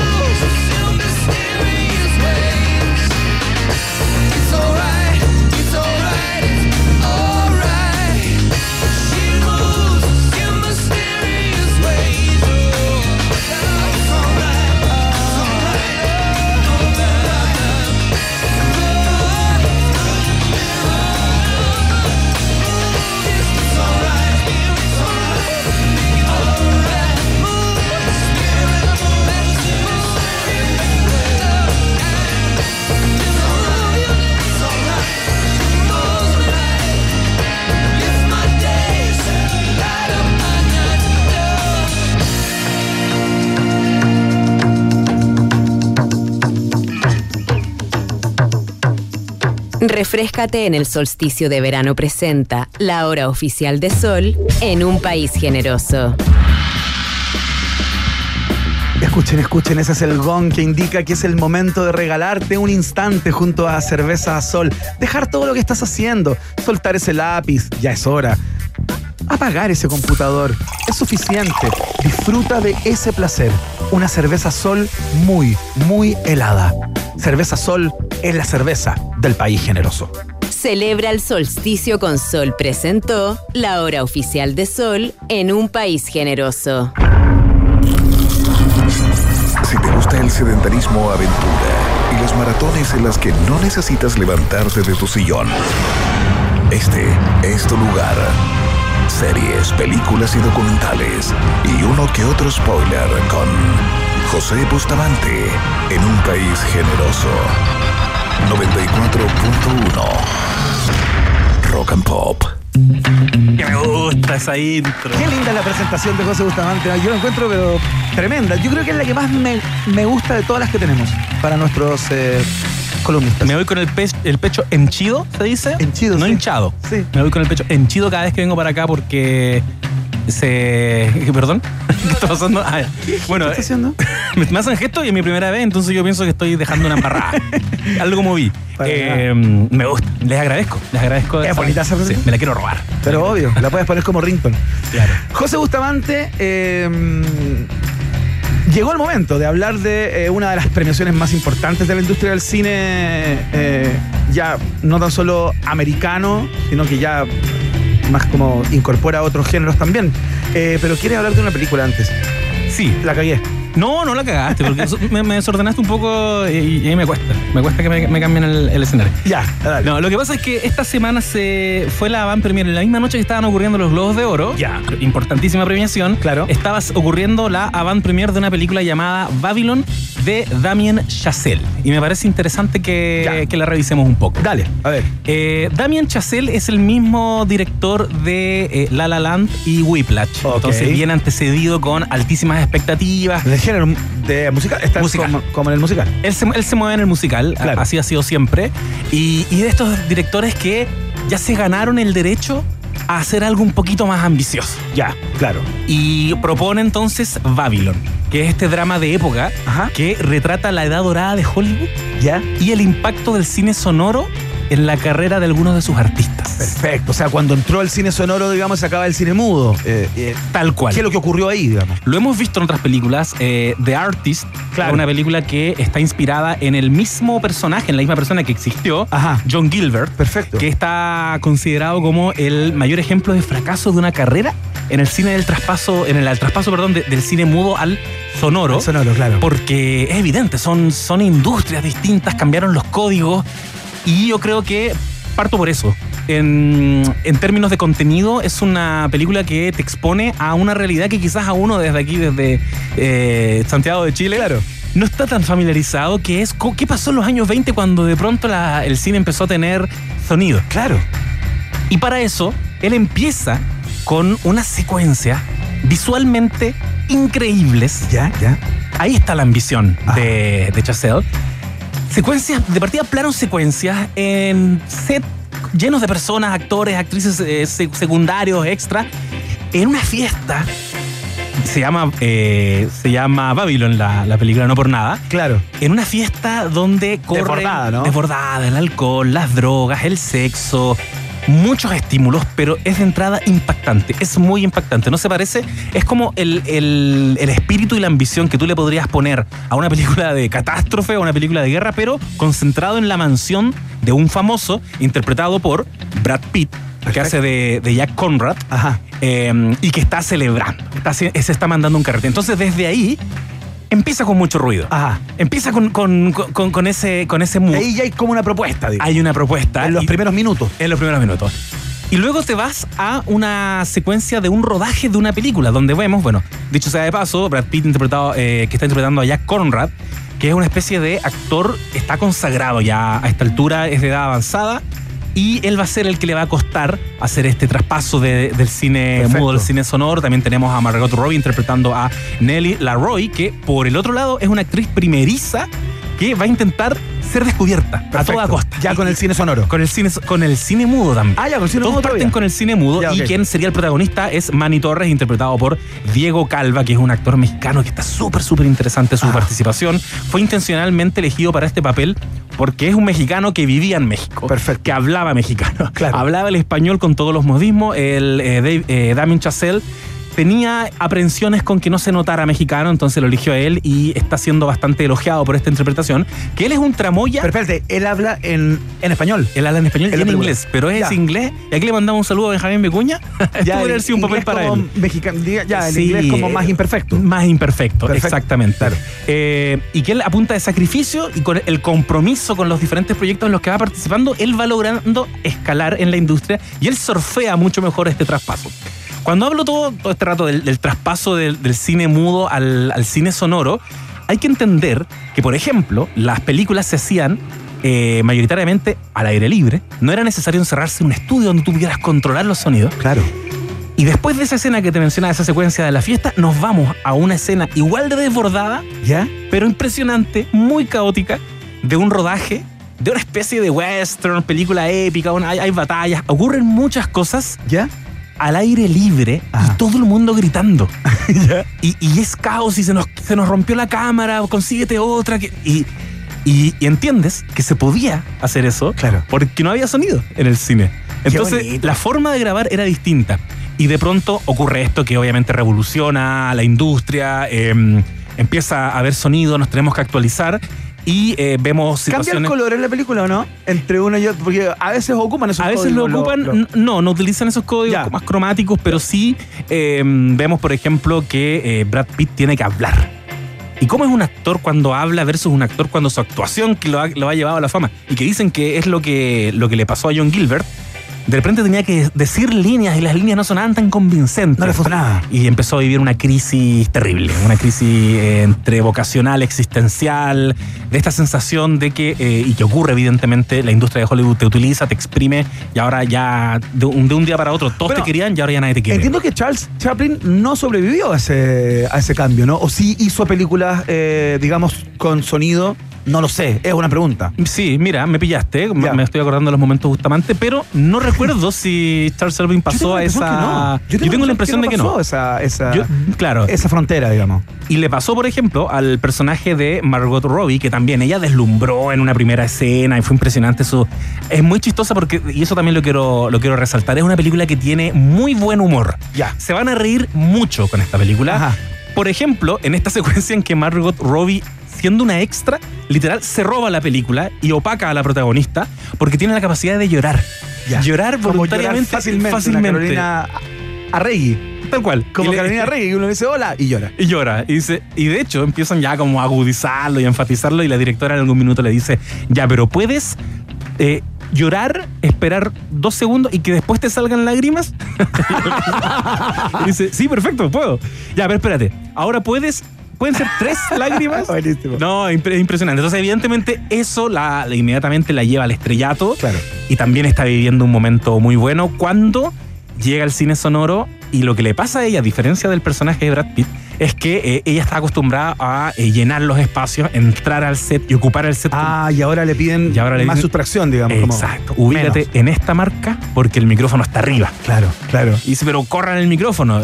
Y ahí ahora, de parte hay un sonidista. Claro. Eh, no se necesitaba, ahora necesitamos un sonidista y el sonidista dice, ya perfecto, lo corremos, pero hay que correr todo el andamiaje, el Claro, cableado, son atado. 40 minutos, no se va a poder. De eso va esta película Buena. que finalmente va concentrándose en las crisis de estos personajes, no son solo ellos dos. También tenemos a, bueno, te decía Manly Torres, pero también tenemos a Jovan Adepo que interpreta a Sidney Palmer, un músico que evidentemente también cambia su participación en la industria. Eh, Lee Jun Lee interpreta a Lady Fei Su, que ella es montajista, y Jean Smart, la tremenda Jean Smart de, de la serie Hacks, eh, como Elinor St. John, que es una crítica de cine. Qué bueno. Eh, está súper está súper buena, eh, pero no ha estado al margen de controversia. Esta película se estrenó en diciembre del año pasado en Estados Unidos Ya. y no le fue bien en taquilla. Ya. No le fue bien en taquilla para los, Para los millones. aparte que tiene, el director. Exactamente. destacadísimo, Con mucho pergamino. Y, mm, y llega entonces antecedida de aquello y también de eh, críticas bien disímiles. Ajá. Estamos quienes consideramos que es una muy interesante película. Ya. Pero hay quienes creen que le quedó grande. Que muy ambicioso Ya. Damien Chazelle. Ya, y quedó a mitad de camino. Y quedó a mitad de camino. Y yo puedo conceder, y me acuerdo un poco, y aquí voy a ser un poquito polémico, pero ¿Ya? me acuerdo cuando vi Irishman de, de Scorsese. Ya, sí. Que también es ese momento en que es Scorsese y tú dices, haz lo que quieras, hazlo como quieras, Claro, ahí está. claro. Te doy chipe libre. Y, y a mí me pasa que a veces las películas pueden ser más cortas. Esta película dura más de tres horas. Ya, perfecto. Y hay pasajes que son valles que uno siente ahí que hay montajistas aquí que pueden cortar esto. Claro, claro. Eh, cuando uno dice esto, hay, hay una crítica, hay un sector de la crítica que dice millennials ya no son capaces de ver una película larga. Pero no, uno ve series y uno se, van, se manda Sí, maratones de series. Y, mm, pero también hay que privilegiar la economía del relato y, y a veces sobran, a veces derechamente sobran. Yo creo que hay un momento acá que, que las tres horas me, me pesaron en Ya, el cine. ya, ya. Eh, yo pienso que... Es un súper buen dato para las personas que, que la quieren ir a ver. Hay, hay público para todo. Esto está solo en salas. Está solo en salas. Se acaba de estrenar ayer. Vayan a verla, está interesante, eh, tiene momentos de alto humor, lo van a pasar bien. La sala de cine se reía, pero carcajada. Me incluyo en varios pasajes de, de esta película, de nueva propuesta de Damien Chazelle. Y antes de pasar a los Globos de Oro, Ya. una, una revisión súper, súper rápida a eh, qué nos presenta esta película. Nos propone la. Bueno, esta crisis que sufren los artistas cuando son desechados. Claro. Eh, pero también esta sensación de que llega un momento en que el físico no te acompaña, la edad no te acompaña y parece que tienes que eh, empezar a dar un paso al costado y eso lo hemos visto en otras en otros relatos y aquí el algoritmo humano Ya, atención el algoritmo que te Atención. recomienda que como qué es esto otro. Ustedes no se imaginaban este vínculo, no, este vínculo igual es bien obvio. Es el luchador de Darren Aronofsky. Ya, perfecto. Eh, es una película que en su minuto tuvo dos nominaciones a los Oscars, protagonizada por Mikey Rook, competidor de lucha libre que un día sufre un infarto y le diagnostican que ya no puede volver. Es tremenda esa película. Es muy, muy Y buena. con el gran Mickey Rourke, aparte en el estelar, ¿cachai? Como O un clásico. Y, y se echa la película a los hombros. Pero absolutamente, como un con- luchador que es. Con el luchador que es. Como junto a Marisa Tomei, que, Sí, que no está para nada mal. Eh, que es una stripper que en la película interpreta una stripper. Sí. Que también está percibiendo cómo de a poco es desplazada en Claro. este strip club donde ella trabaja. Mickey Rook eh, utiliza este desplazamiento que está experimentando para conectarse con quienes abandonó cuando entró su- Claro. a su carrera, como por ejemplo su hija. Y la película se va hacia ese costado de la, de la emocionalidad de, de Mickey Rook. Y, y es una película que nos instala eh, temas bien parecidos sobre qué pasa cuando un luchador ya es viejo y no puede seguir luchando, qué pasa cuando una mujer que trabaja con su cuerpo, eh, su cuerpo ya no es Ya no la deseado, acompaña, claro. ya no la acompaña. Y una, una serie que nosotros le hemos comentado en nuestro podcast y la recomiendo, pero es que muchísimo. Te quiero contar que se fue a la mierda lo de los, lo de los globos de oro, José Bustamante. A no ser que hagamos la pausa y hablemos un poco de los globos de oro y nos entubemos el viaje en el tiempo, que puede ser también. ¿Ah, sí? No hay ningún Sí, problema. Esto- esto es móvil, Y ¿ah? hablando de la economía del lenguaje. Esto es flexible. Oye, los, monta los montajes. Sí, nos contó la película completa. Sí, no, me fui a la Si cresta. hay- si hay Es que yo dije, este es un nuevo José Bustamante, José Bustamante el conductor. Sí, claro. Ya no son ocho minutos. Ya no son ocho minutos, son aquí horas, son van a escuchar, me van a Ya, espérate. Eh, y muy corto, Boyack Horseman es una imprescindible serie que tuvo seis temporadas desde el 2014 al 2020. Caballo antropomorfo eh, que a sus cincuenta y tanto, llegando a los 60 años, se sigue comportando como un adolescente de 15 años.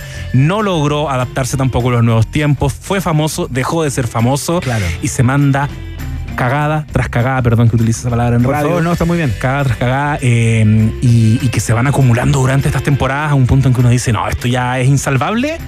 ¿Qué va a pasar con este pobre tipo? Y es parte siendo comedia, estábamos hablando antes de, de este género del dramedy. Sí, po. Se, se enmarca más en el dramedy porque se vuelve súper profunda, súper deep. Es una serie sobre la depresión, finalmente, de, de Boyack Horseman. No sé si vamos, íbamos a la pausa y pensé Sí. que estábamos... Sí, vamos, vamos a una pausa. Eh, Yo pensé que íbamos de salida. Y luego vamos a hablar de los globos de oro un rato porque, porque merece. Sí, lo amerita. Yo creo que es interesante eh, porque de alguna manera es una. Mides la temperatura de. Y puedes ver cosas que no has visto. Eh, dice, ¡ay, cómo me perdí eso! ¿Y por qué tiene tantas nominaciones y yo ni sabía que existía? Exacto. A- ahora vas a saber qué tienes que ver también. De alguna manera funcionan como guía eh, para ti. Vamos a mm, saludar a nuestros auspiciadores, ¿sí? Excelente. Saludamos a CIDEF, por supuesto. Porque CIDEF te puede hacer conducir una verdadera pickup con su DF6. Probada y aprobada por estos conductores. Ven por la tuya desde 14.490.000 pesos más IVA y aprovecha el bono de 500 lucas. Encuentra más información en CIDEF.cl. CIDEF es garantía de confianza. ¿Y hasta dónde te puede llevar la Universidad Autónoma? Donde quieras llegar. Postula en uautónoma.cl. Universidad Autónoma, admisión 2023 también está en el país generoso de la rock and pop. Vamos a la pausa y a la vuelta seguimos conversando con José Bustamante. Eh, nos encargamos de los globos de oro. Se viene el descargo. Separamos por un instante y al regreso Iván Guerrero y Berna Núñez siguen repartiendo nacionalidades por gracia en un país generoso de rock and pop 94.1. Temperatura rock. Temperatura pop. Temperatura rock and pop. 27 grados. ¿Qué para mí rock and pop? Uy, qué tremenda pregunta, qué gran pregunta. La verdad, rock and pop para mí es como esa relación que uno tuvo en la juventud, donde uno se enamoró, vivió momentos extraordinarios, entregó todo lo que uno tenía a esa persona. Eh, y por eh, temas de vida, temas de opciones, eh, uno tiene que dejar esa relación, ¿cierto? Y tiene que eh, volver de alguna manera a reinventarse y mm, optar por otros caminos. Rock and Pop para mí sigue siendo esa pareja, esa amiga, ese amor eh, eterno que está en mi corazón y va a seguir hasta mi muerte. Rolando Ramos, parte de la banda Rock and Pop 94.1. Rock and Pop 30. El primer hotel explorador urbano de Santiago lo encuentras en el corazón de Providencia. Bienvenidos a Hotel Nodo, tu punto de encuentro para trabajar, tener grandes reuniones, disfrutar de una vista impresionante, de los grandes sabores de nuestro país o simplemente para descansar. Hotel Nodo, gastronomía, coctelería, buena vista y buena música en el corazón de Providencia. Reservas en su página de Instagram o sitio web hotelnodo.com. Nos vemos en el Nodo. ¿Por qué llueve? ¿Por qué hay escasez de agua? ¿Por qué el clima sigue siendo impredecible? ¿Y por qué es importante preguntarse por qué? Porque sabemos que con una carrera puedes aprender muchas cosas, pero si aprendes a preguntarte, en la vida nunca dejarás de crecer. Universidad Autónoma de Chile. Admisión 2023. Más de mil investigaciones al año. Primer lugar en las universidades jóvenes chilenas. ¿Hasta dónde te puede llevar la Universidad Autónoma? Hasta donde quieras llegar. Universidad Autónoma de Chile. Más universidad. Santiago, Talca, Temuco. Escápate estas vacaciones 2023 en una pickup DF6 gracias a CIDEF. Ven por la tuya desde 14 millones 490 mil pesos masiva. Y además, aprovecha el bono de financiamiento de 500 mil que CIDEF tiene para ti. Para más información, ingresa a CIDEF.cl o visita nuestras sucursales y concesionarios a lo largo del país. Las vacaciones son mejor arriba de una DF6. CIDEF, garantía de confianza. Bases en CIDEF.cl. Nos preparamos para uno de los conciertos más esperados del año, el regreso de Los Bunkers. Y para llegar a la fecha totalmente preparados, durante este verano te acompañaremos todos los sábados con un especial dedicado al repaso disco por disco de Los Bunkers All Access, la discografía de Los Bunkers en Rock and Pop. Seguimos este sábado 14 de enero a las 12 del día con su segundo álbum Canción de Lejos, Rock and Pop, radio oficial del regreso de los Bunkers, 11 y 12 de marzo en Santiago, 25 de marzo en Concepción. ¿Sabes de dónde viene el rico sabor de Cam?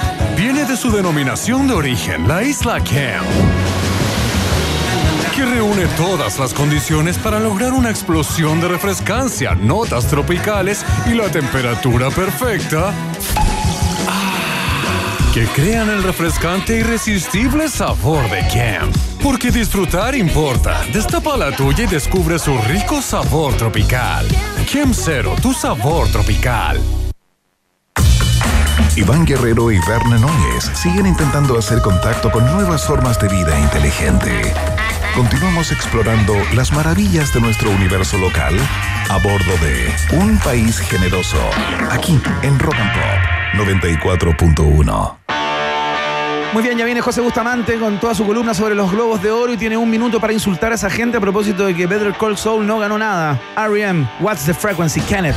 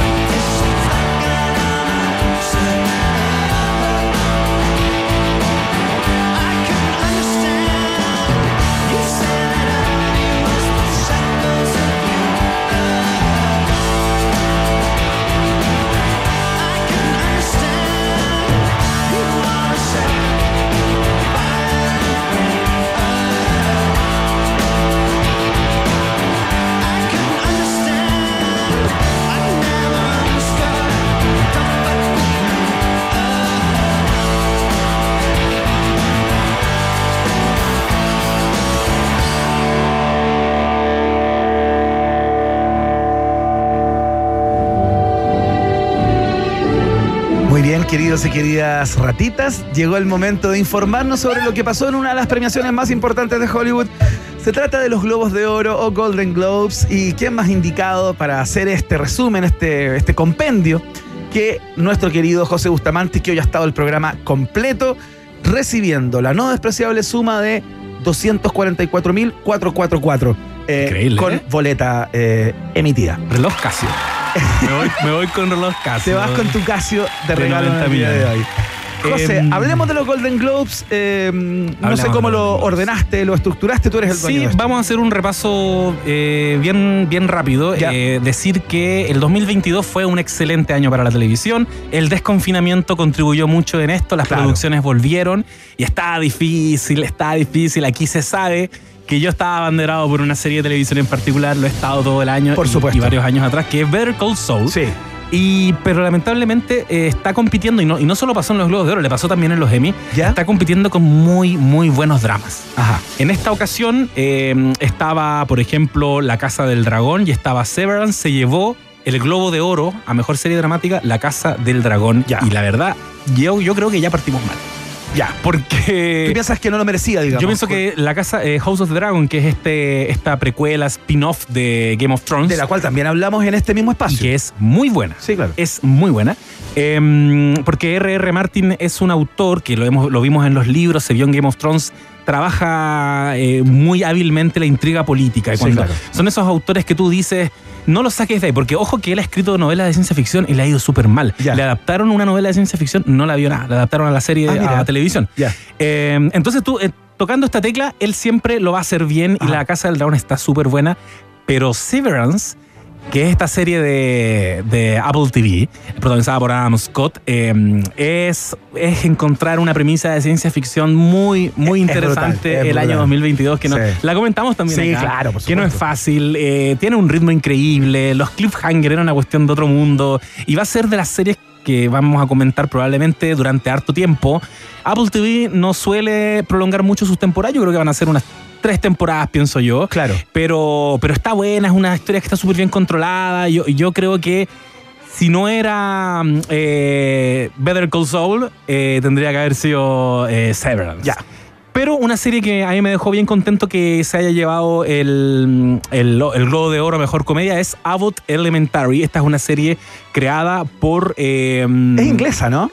Eh, no, no, no. Abbott, Abbott Elementary es súper gringa. ¿Ya? Está creada por. Lo, que- lo tengo acá, así que no. eh, Quinta Brunson, que además ella es la guionista, la protagonista, la directora, la productora. Esta es una serie autoral. Las hizo todas. Las hizo todas. Abbott Elementary vuelve la ABC a hacer un falso documental. Ya, ah, como espérate, fue en su es- minuto. es- estoy completamente confundido entonces. Ah, ya, pensaste que era otra. inglesa. Ya, no, eh, Abbott Elementary es, es un falso documental que se centra en, esta, en este colegio, en esta escuela Claro. de Abbott Elementary. Ajá. Eh, hemos visto falsos documentales como por quien, quien fundó esto, Ricky Gervais con The Office. Eh, en su minuto fue una muy buena heredera Parks and Recreation. Lo fue también Modern Family. Pero eh, sin dudas que Abbott Elementary está a la altura con mucho cariño por el género. Es una historia que no abandona nunca el, el código del falso documental y no abandonan, abandonan esa premisa. Estamos grabando un falso documental en una escuela. Claro.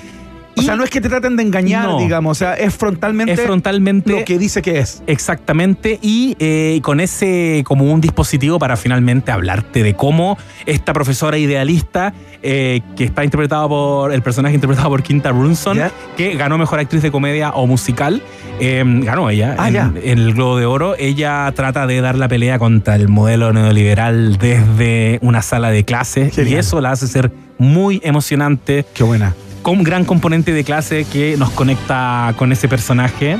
¿Estaría en la categoría de dramedia también, eventualmente? Porque estábamos conversando eso y Sí. yo encuentro que es una conversación muy interesante. Tú sostenías fuera de aire, y lo quiero, lo quiero compartir, que eh, hay tantas películas que incorporan la comedia, pero que tienen otros elementos más de drama, que te llevan a otras reflexiones, digamos, eh, más allá de la comedia, que ya se debería que- crear un género.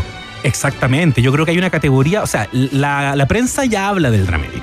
Hoy día tú ves que presentan series como dramedy o dramedia. Claro. eh, y yo creo que ya las premiaciones deberían recoger eso, incorporarlo como una categoría, porque está difícil. Hay, hay series que es difícil ponerlas a competir en la categoría de drama. Y, y series que es difícil de plano decir que son una comedia, como muchas, muchas series de, la- de los últimos años muy buenas. Sí. Como por ejemplo Fleabag, Claro. Boya Horseman que comentamos recién, Sí. eh, Louis. Hay una eh, que hizo Ricky Gervais también, Sí, que es muy interesante. Ricky Derek. Gervais, gran comediante inglés, digamos, que tiene una serie, claro, que, que transita entre bueno, Ricky Afterlife. Gervais, Afterlife. Afterlife, Derek. Ricky, Gervais se maneja plenamente Claro. el modelo del dramedy. Sí. Y eh, le mando un saludo a mi amiga Lula Almeida de nuestro podcast, que ella habla de las depreseries. Ese es un Ya. concepto que lo acuñamos en nuestro podcast. Ah, qué buena. Porque no solo, eh, porque son dramedies que se inclinan incluso más al drama, que de repente te sacan una risa, Claro. pero te mueven y te guían hacia otras emociones, como por ejemplo, y, insisto, eh, Fleabag, que es una serie que te tiene riéndote y de pronto en el último capítulo tú dices, no puedo creerlo, no puedo creer este quiebre que ocurrió, no la voy a spoilear. Por supuesto. Vean Fleabag, está en, en Prime Video.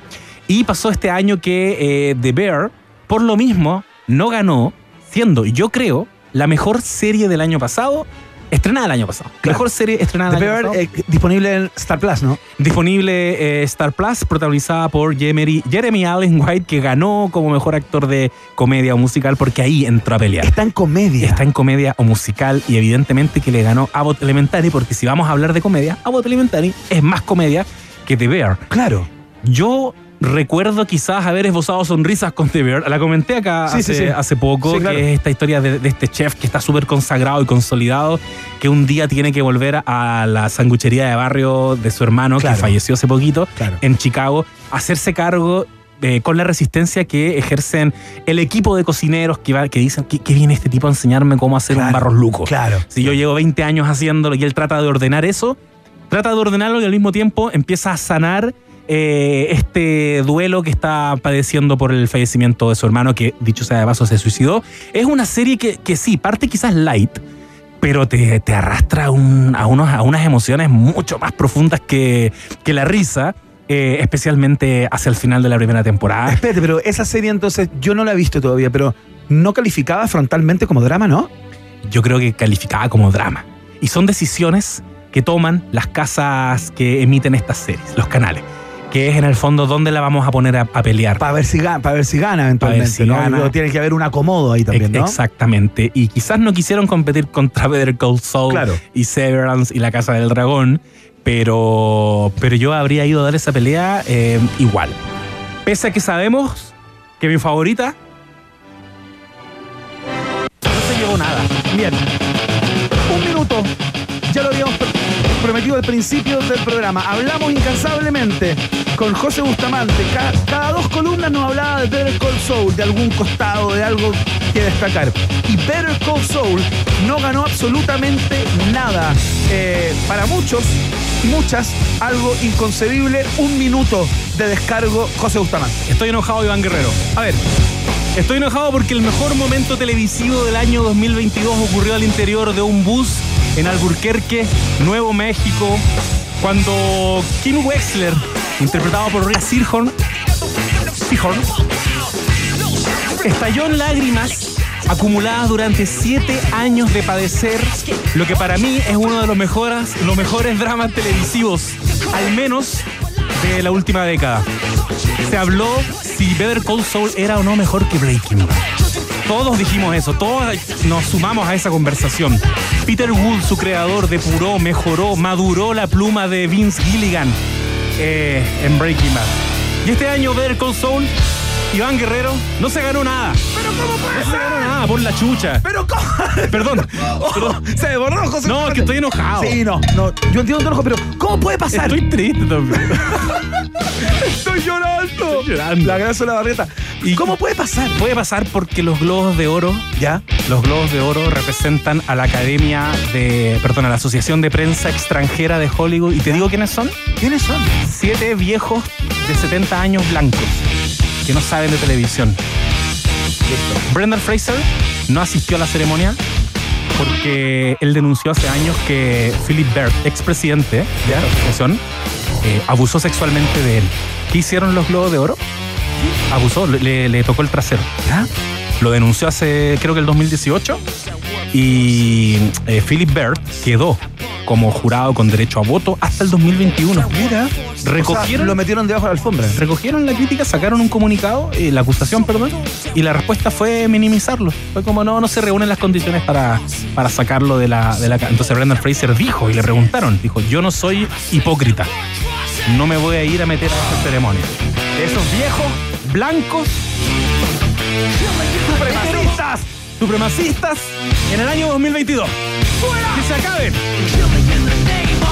¿Hasta cuándo los mismos de siempre? Y que se acaben los globos de oro, no sé tampoco por qué lo estoy comentando, ¿sabes? ¿Por qué estoy hablando de esa Oye. Oye, Fede, te imagino viendo. Lo viste, ¿no? Me lo tuve que repetir después porque yo a esa hora estaba viendo eh, Babylon. Ah, Pero tuve que repetir, la ceremonia después. Ya, espérate. Y bueno, ya sabías, po. entonces, que no había ganado nada. Sí, ahí la Claudia acá ya me estaba mandando toda la información por ahí. ¡Qué decepción! Qué decepción, pero al mismo tiempo te, te prometo, yo abrazo rápido esa sensación. Hemos tenido muchos fracasos como chilenos eh, últimamente, de todo tipo. Entonces uno ya sabe ponerse de pie y yo digo, de- son los globos de oro. Lo que falta, lo que le falta, son los Emmy 2023. Porque la última temporada se dividió en dos partes, intencionalmente, para que la última patita de Better Call Saul entre a pelear los Emmy 2023. Claro. Pero se le vino la casa dio- del dragón. Claro. Se viene, creo que hasta Succession podría entrar porque si estrenan en marzo. Pero la Casa del Dragón ya va a tener temporada en 2020. ¿Este este año? Es que se premia lo del 2022. Ah, ah, claro. Está súper rudo. Eh, pero yo creo que es la oportunidad. Es muy extraño. Si me preguntáis sinceramente, es como una especie de ninguneo gratuito como le hicieron a DiCaprio en los Oscars durante tantos años. Claro. Casi que se engolosinan con el mito y, y ya es tanto que lo piden que es como, no, no va a pasar y ya sé que. seguirlo esperando. y tú Lo- lo sintonizas, aguantamos, lo aguantamos. Exacto. Y quizás lo van a dejar para el 2023. Pero, pero es muy extraño, muy extraño. Ahora, no es una mala serie la que ganó. House of the Dragon es una, es una gran serie. No te podría decir que devuelva el globo. Por supuesto, por supuesto. Pero, pero sin dudas y, y todos los rankings decían que las mejores series del año pasado fueron The Bear, Severance y Better Call Saul. Y por ahí abajito aparecía House of the House Dragon, of the- entre claro. las mejores cinco quizás, pero no era la mejor. Así que eh, está, está difícil para quienes somos amantes de, de ese tremendo drama, eh, porque hay que esperar hasta los Emmy del 2023 y la última carta que nos queda. Váyanse a cagar, ¿ah? Es, la- es el último concepto que queremos desplegar respecto al ninguneo a Better Call Saul. Nunca acá. más se habla de los Globos de Oro en este programa. Nunca más se habla de los. Oye, ¿qué otra premiación? Vienen los saga ahora, ¿no? Vienen los SAG y bueno, vienen los Oscar. Y, y esto, los Globos de Oro siempre son como también la antesala de, de los Oscar. Eh, lo que pasó en los Globos de Oro se piensa que se va a reproducir en los Oscar. Y, y yo creo que bien por 1985, película argentina Sí, que se ganó claro, mejor claro. película extranjera, Claro. que yo creo que va a ser una carta bien probable para, para, el Oscar. para los Oscar y Sí. se lo merece. Buen año. Buen año para Argentina. ¿Tenemos alguna película chilena compitiendo en, la, en los Oscar o no? ¿Ya están las, Es eh, como- no. las categorías cerradas o No, todavía no? todavía Ah, no. Y, y entiendo que Están como en el precorte. Y en ese corte, en ese proceso, parece que ya salió Chile. Ya, ya no Ya, estaría. ya no estaría. No sé cuál postularon, pero no entró. No, no entró en los últimos cortes que no, no recuerdo cuántas son, pero ya no está. Perfecto, la información de los Golden Globes, entonces. Eh, bueno, señor José Bustamante, que ha estado todo el programa en el día de hoy, y ha estado espléndido por lo demás. Vamos a escuchar música. ¿Te parece? ¿O quieres ver los resultados parciales de la pregunta? ¿Ah? Escuchemos a Fatboy Slim a esta hora. Esto se llama The Rockefeller Snack, Skunk. Claro, tal cual es como el, es como el, el skunk de Rockefeller. Del millonario Rockefeller, me imagino. Ahí está, mira. now. The Funk Soul Brother. Check it out now. The Funk Soul Brother. Right about now. The Funk Soul Brother. Check it out now. The Funk Soul Brother. Right about now. The Funk Soul Brother. Check it out now. The Funk Soul Brother. Right about now. The Funk Soul Brother. Right about now. About now.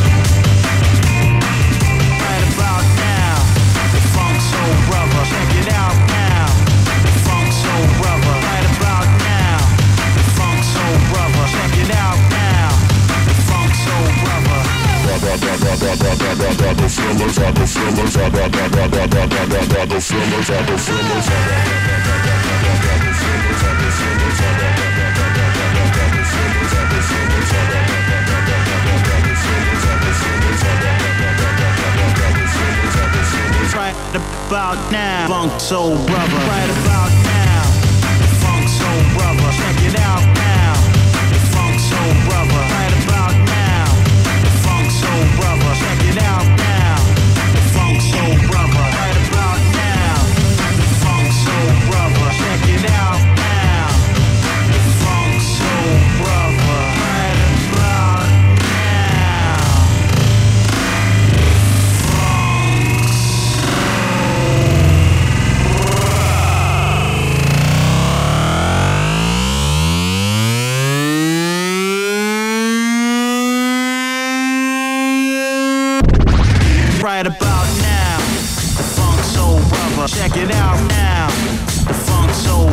Right about now, the funk soul brother. Check it out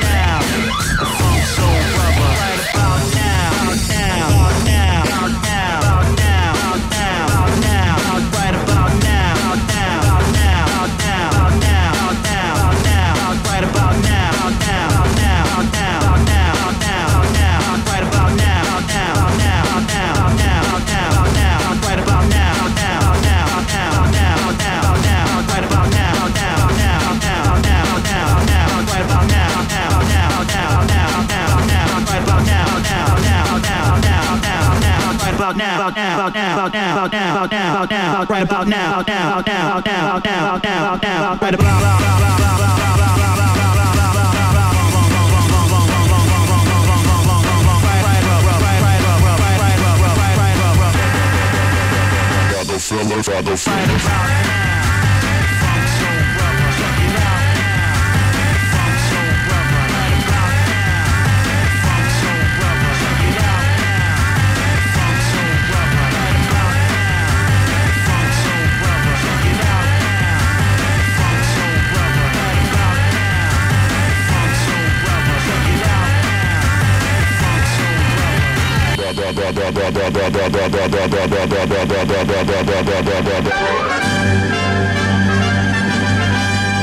En Rock and Pop tienes un permiso 24-7 para la pregunta del día. Vota en nuestro Twitter, arroba Rock and Pop, y sé parte del mejor país de Chile.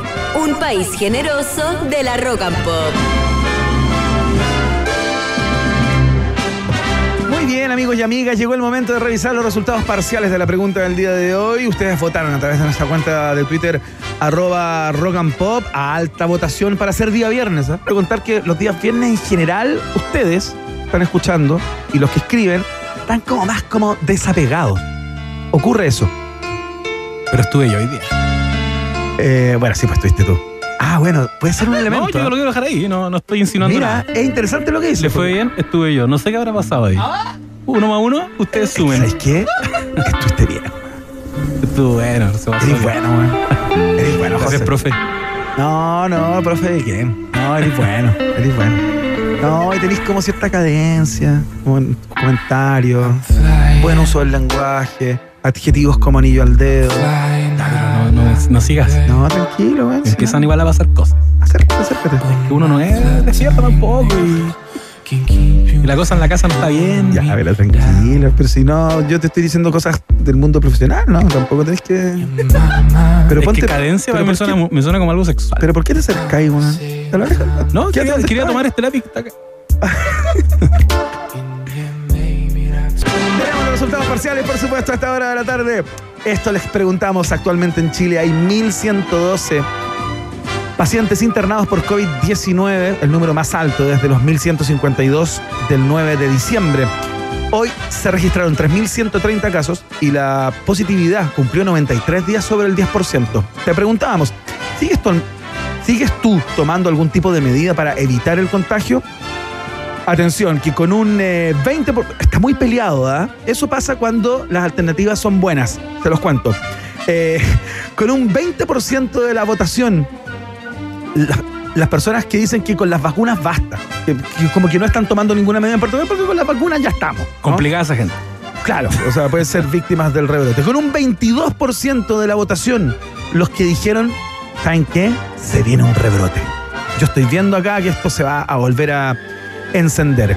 Un poquito más arriba, mira, 20, 22, con 25%, los que dicen, ¿sabes qué? Yo no hago nada. Para mí ya se acabó esta weá.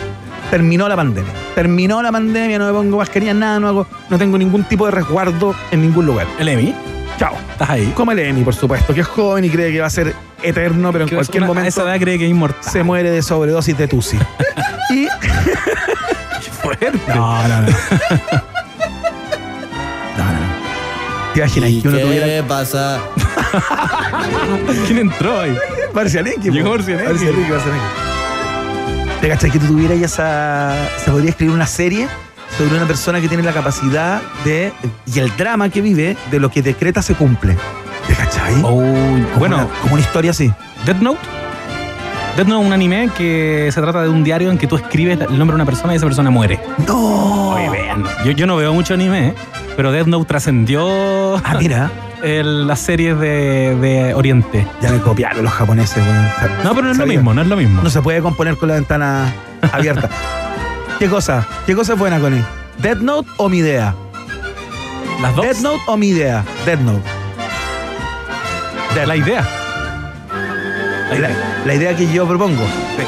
No, Dead Note. Ah, Death Note. Puta madre. Ya.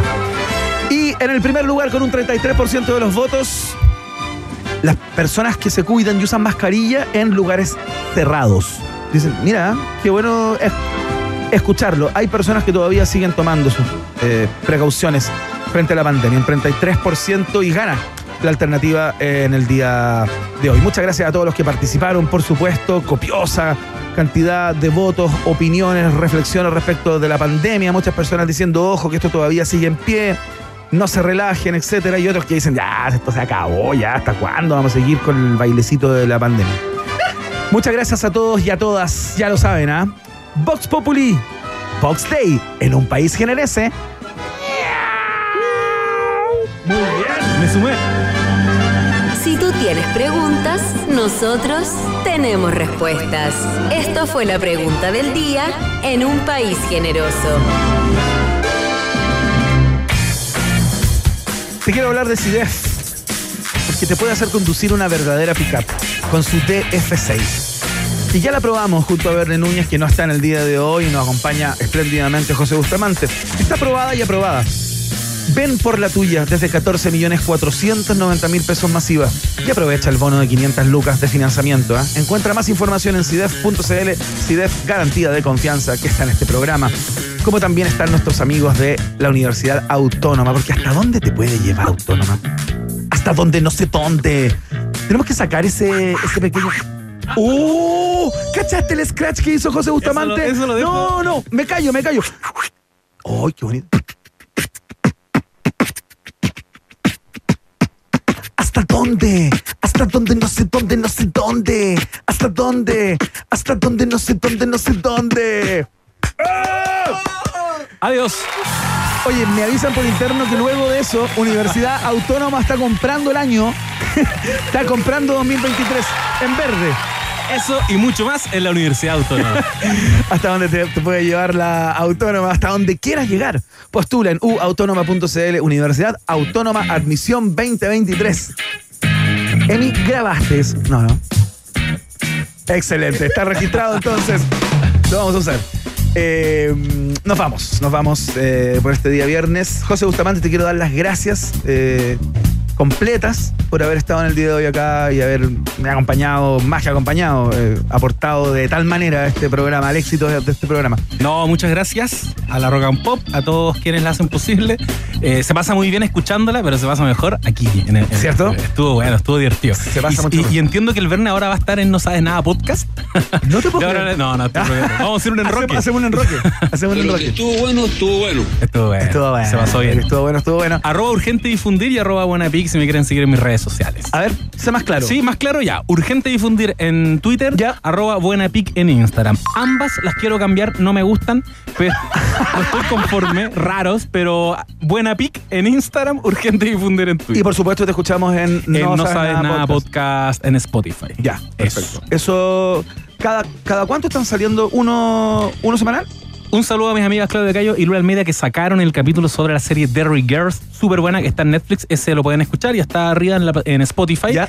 Y queremos tomar eh, The Last of Us, que se estrena este domingo, y empezar a, a analizarla capítulo a capítulo. Ah, pero qué buena. Todos los lunes, ahí capítulos recién salidos del horno. Aquí ya. Va a estar bueno. Está buenísimo. Va a estar buenísimo.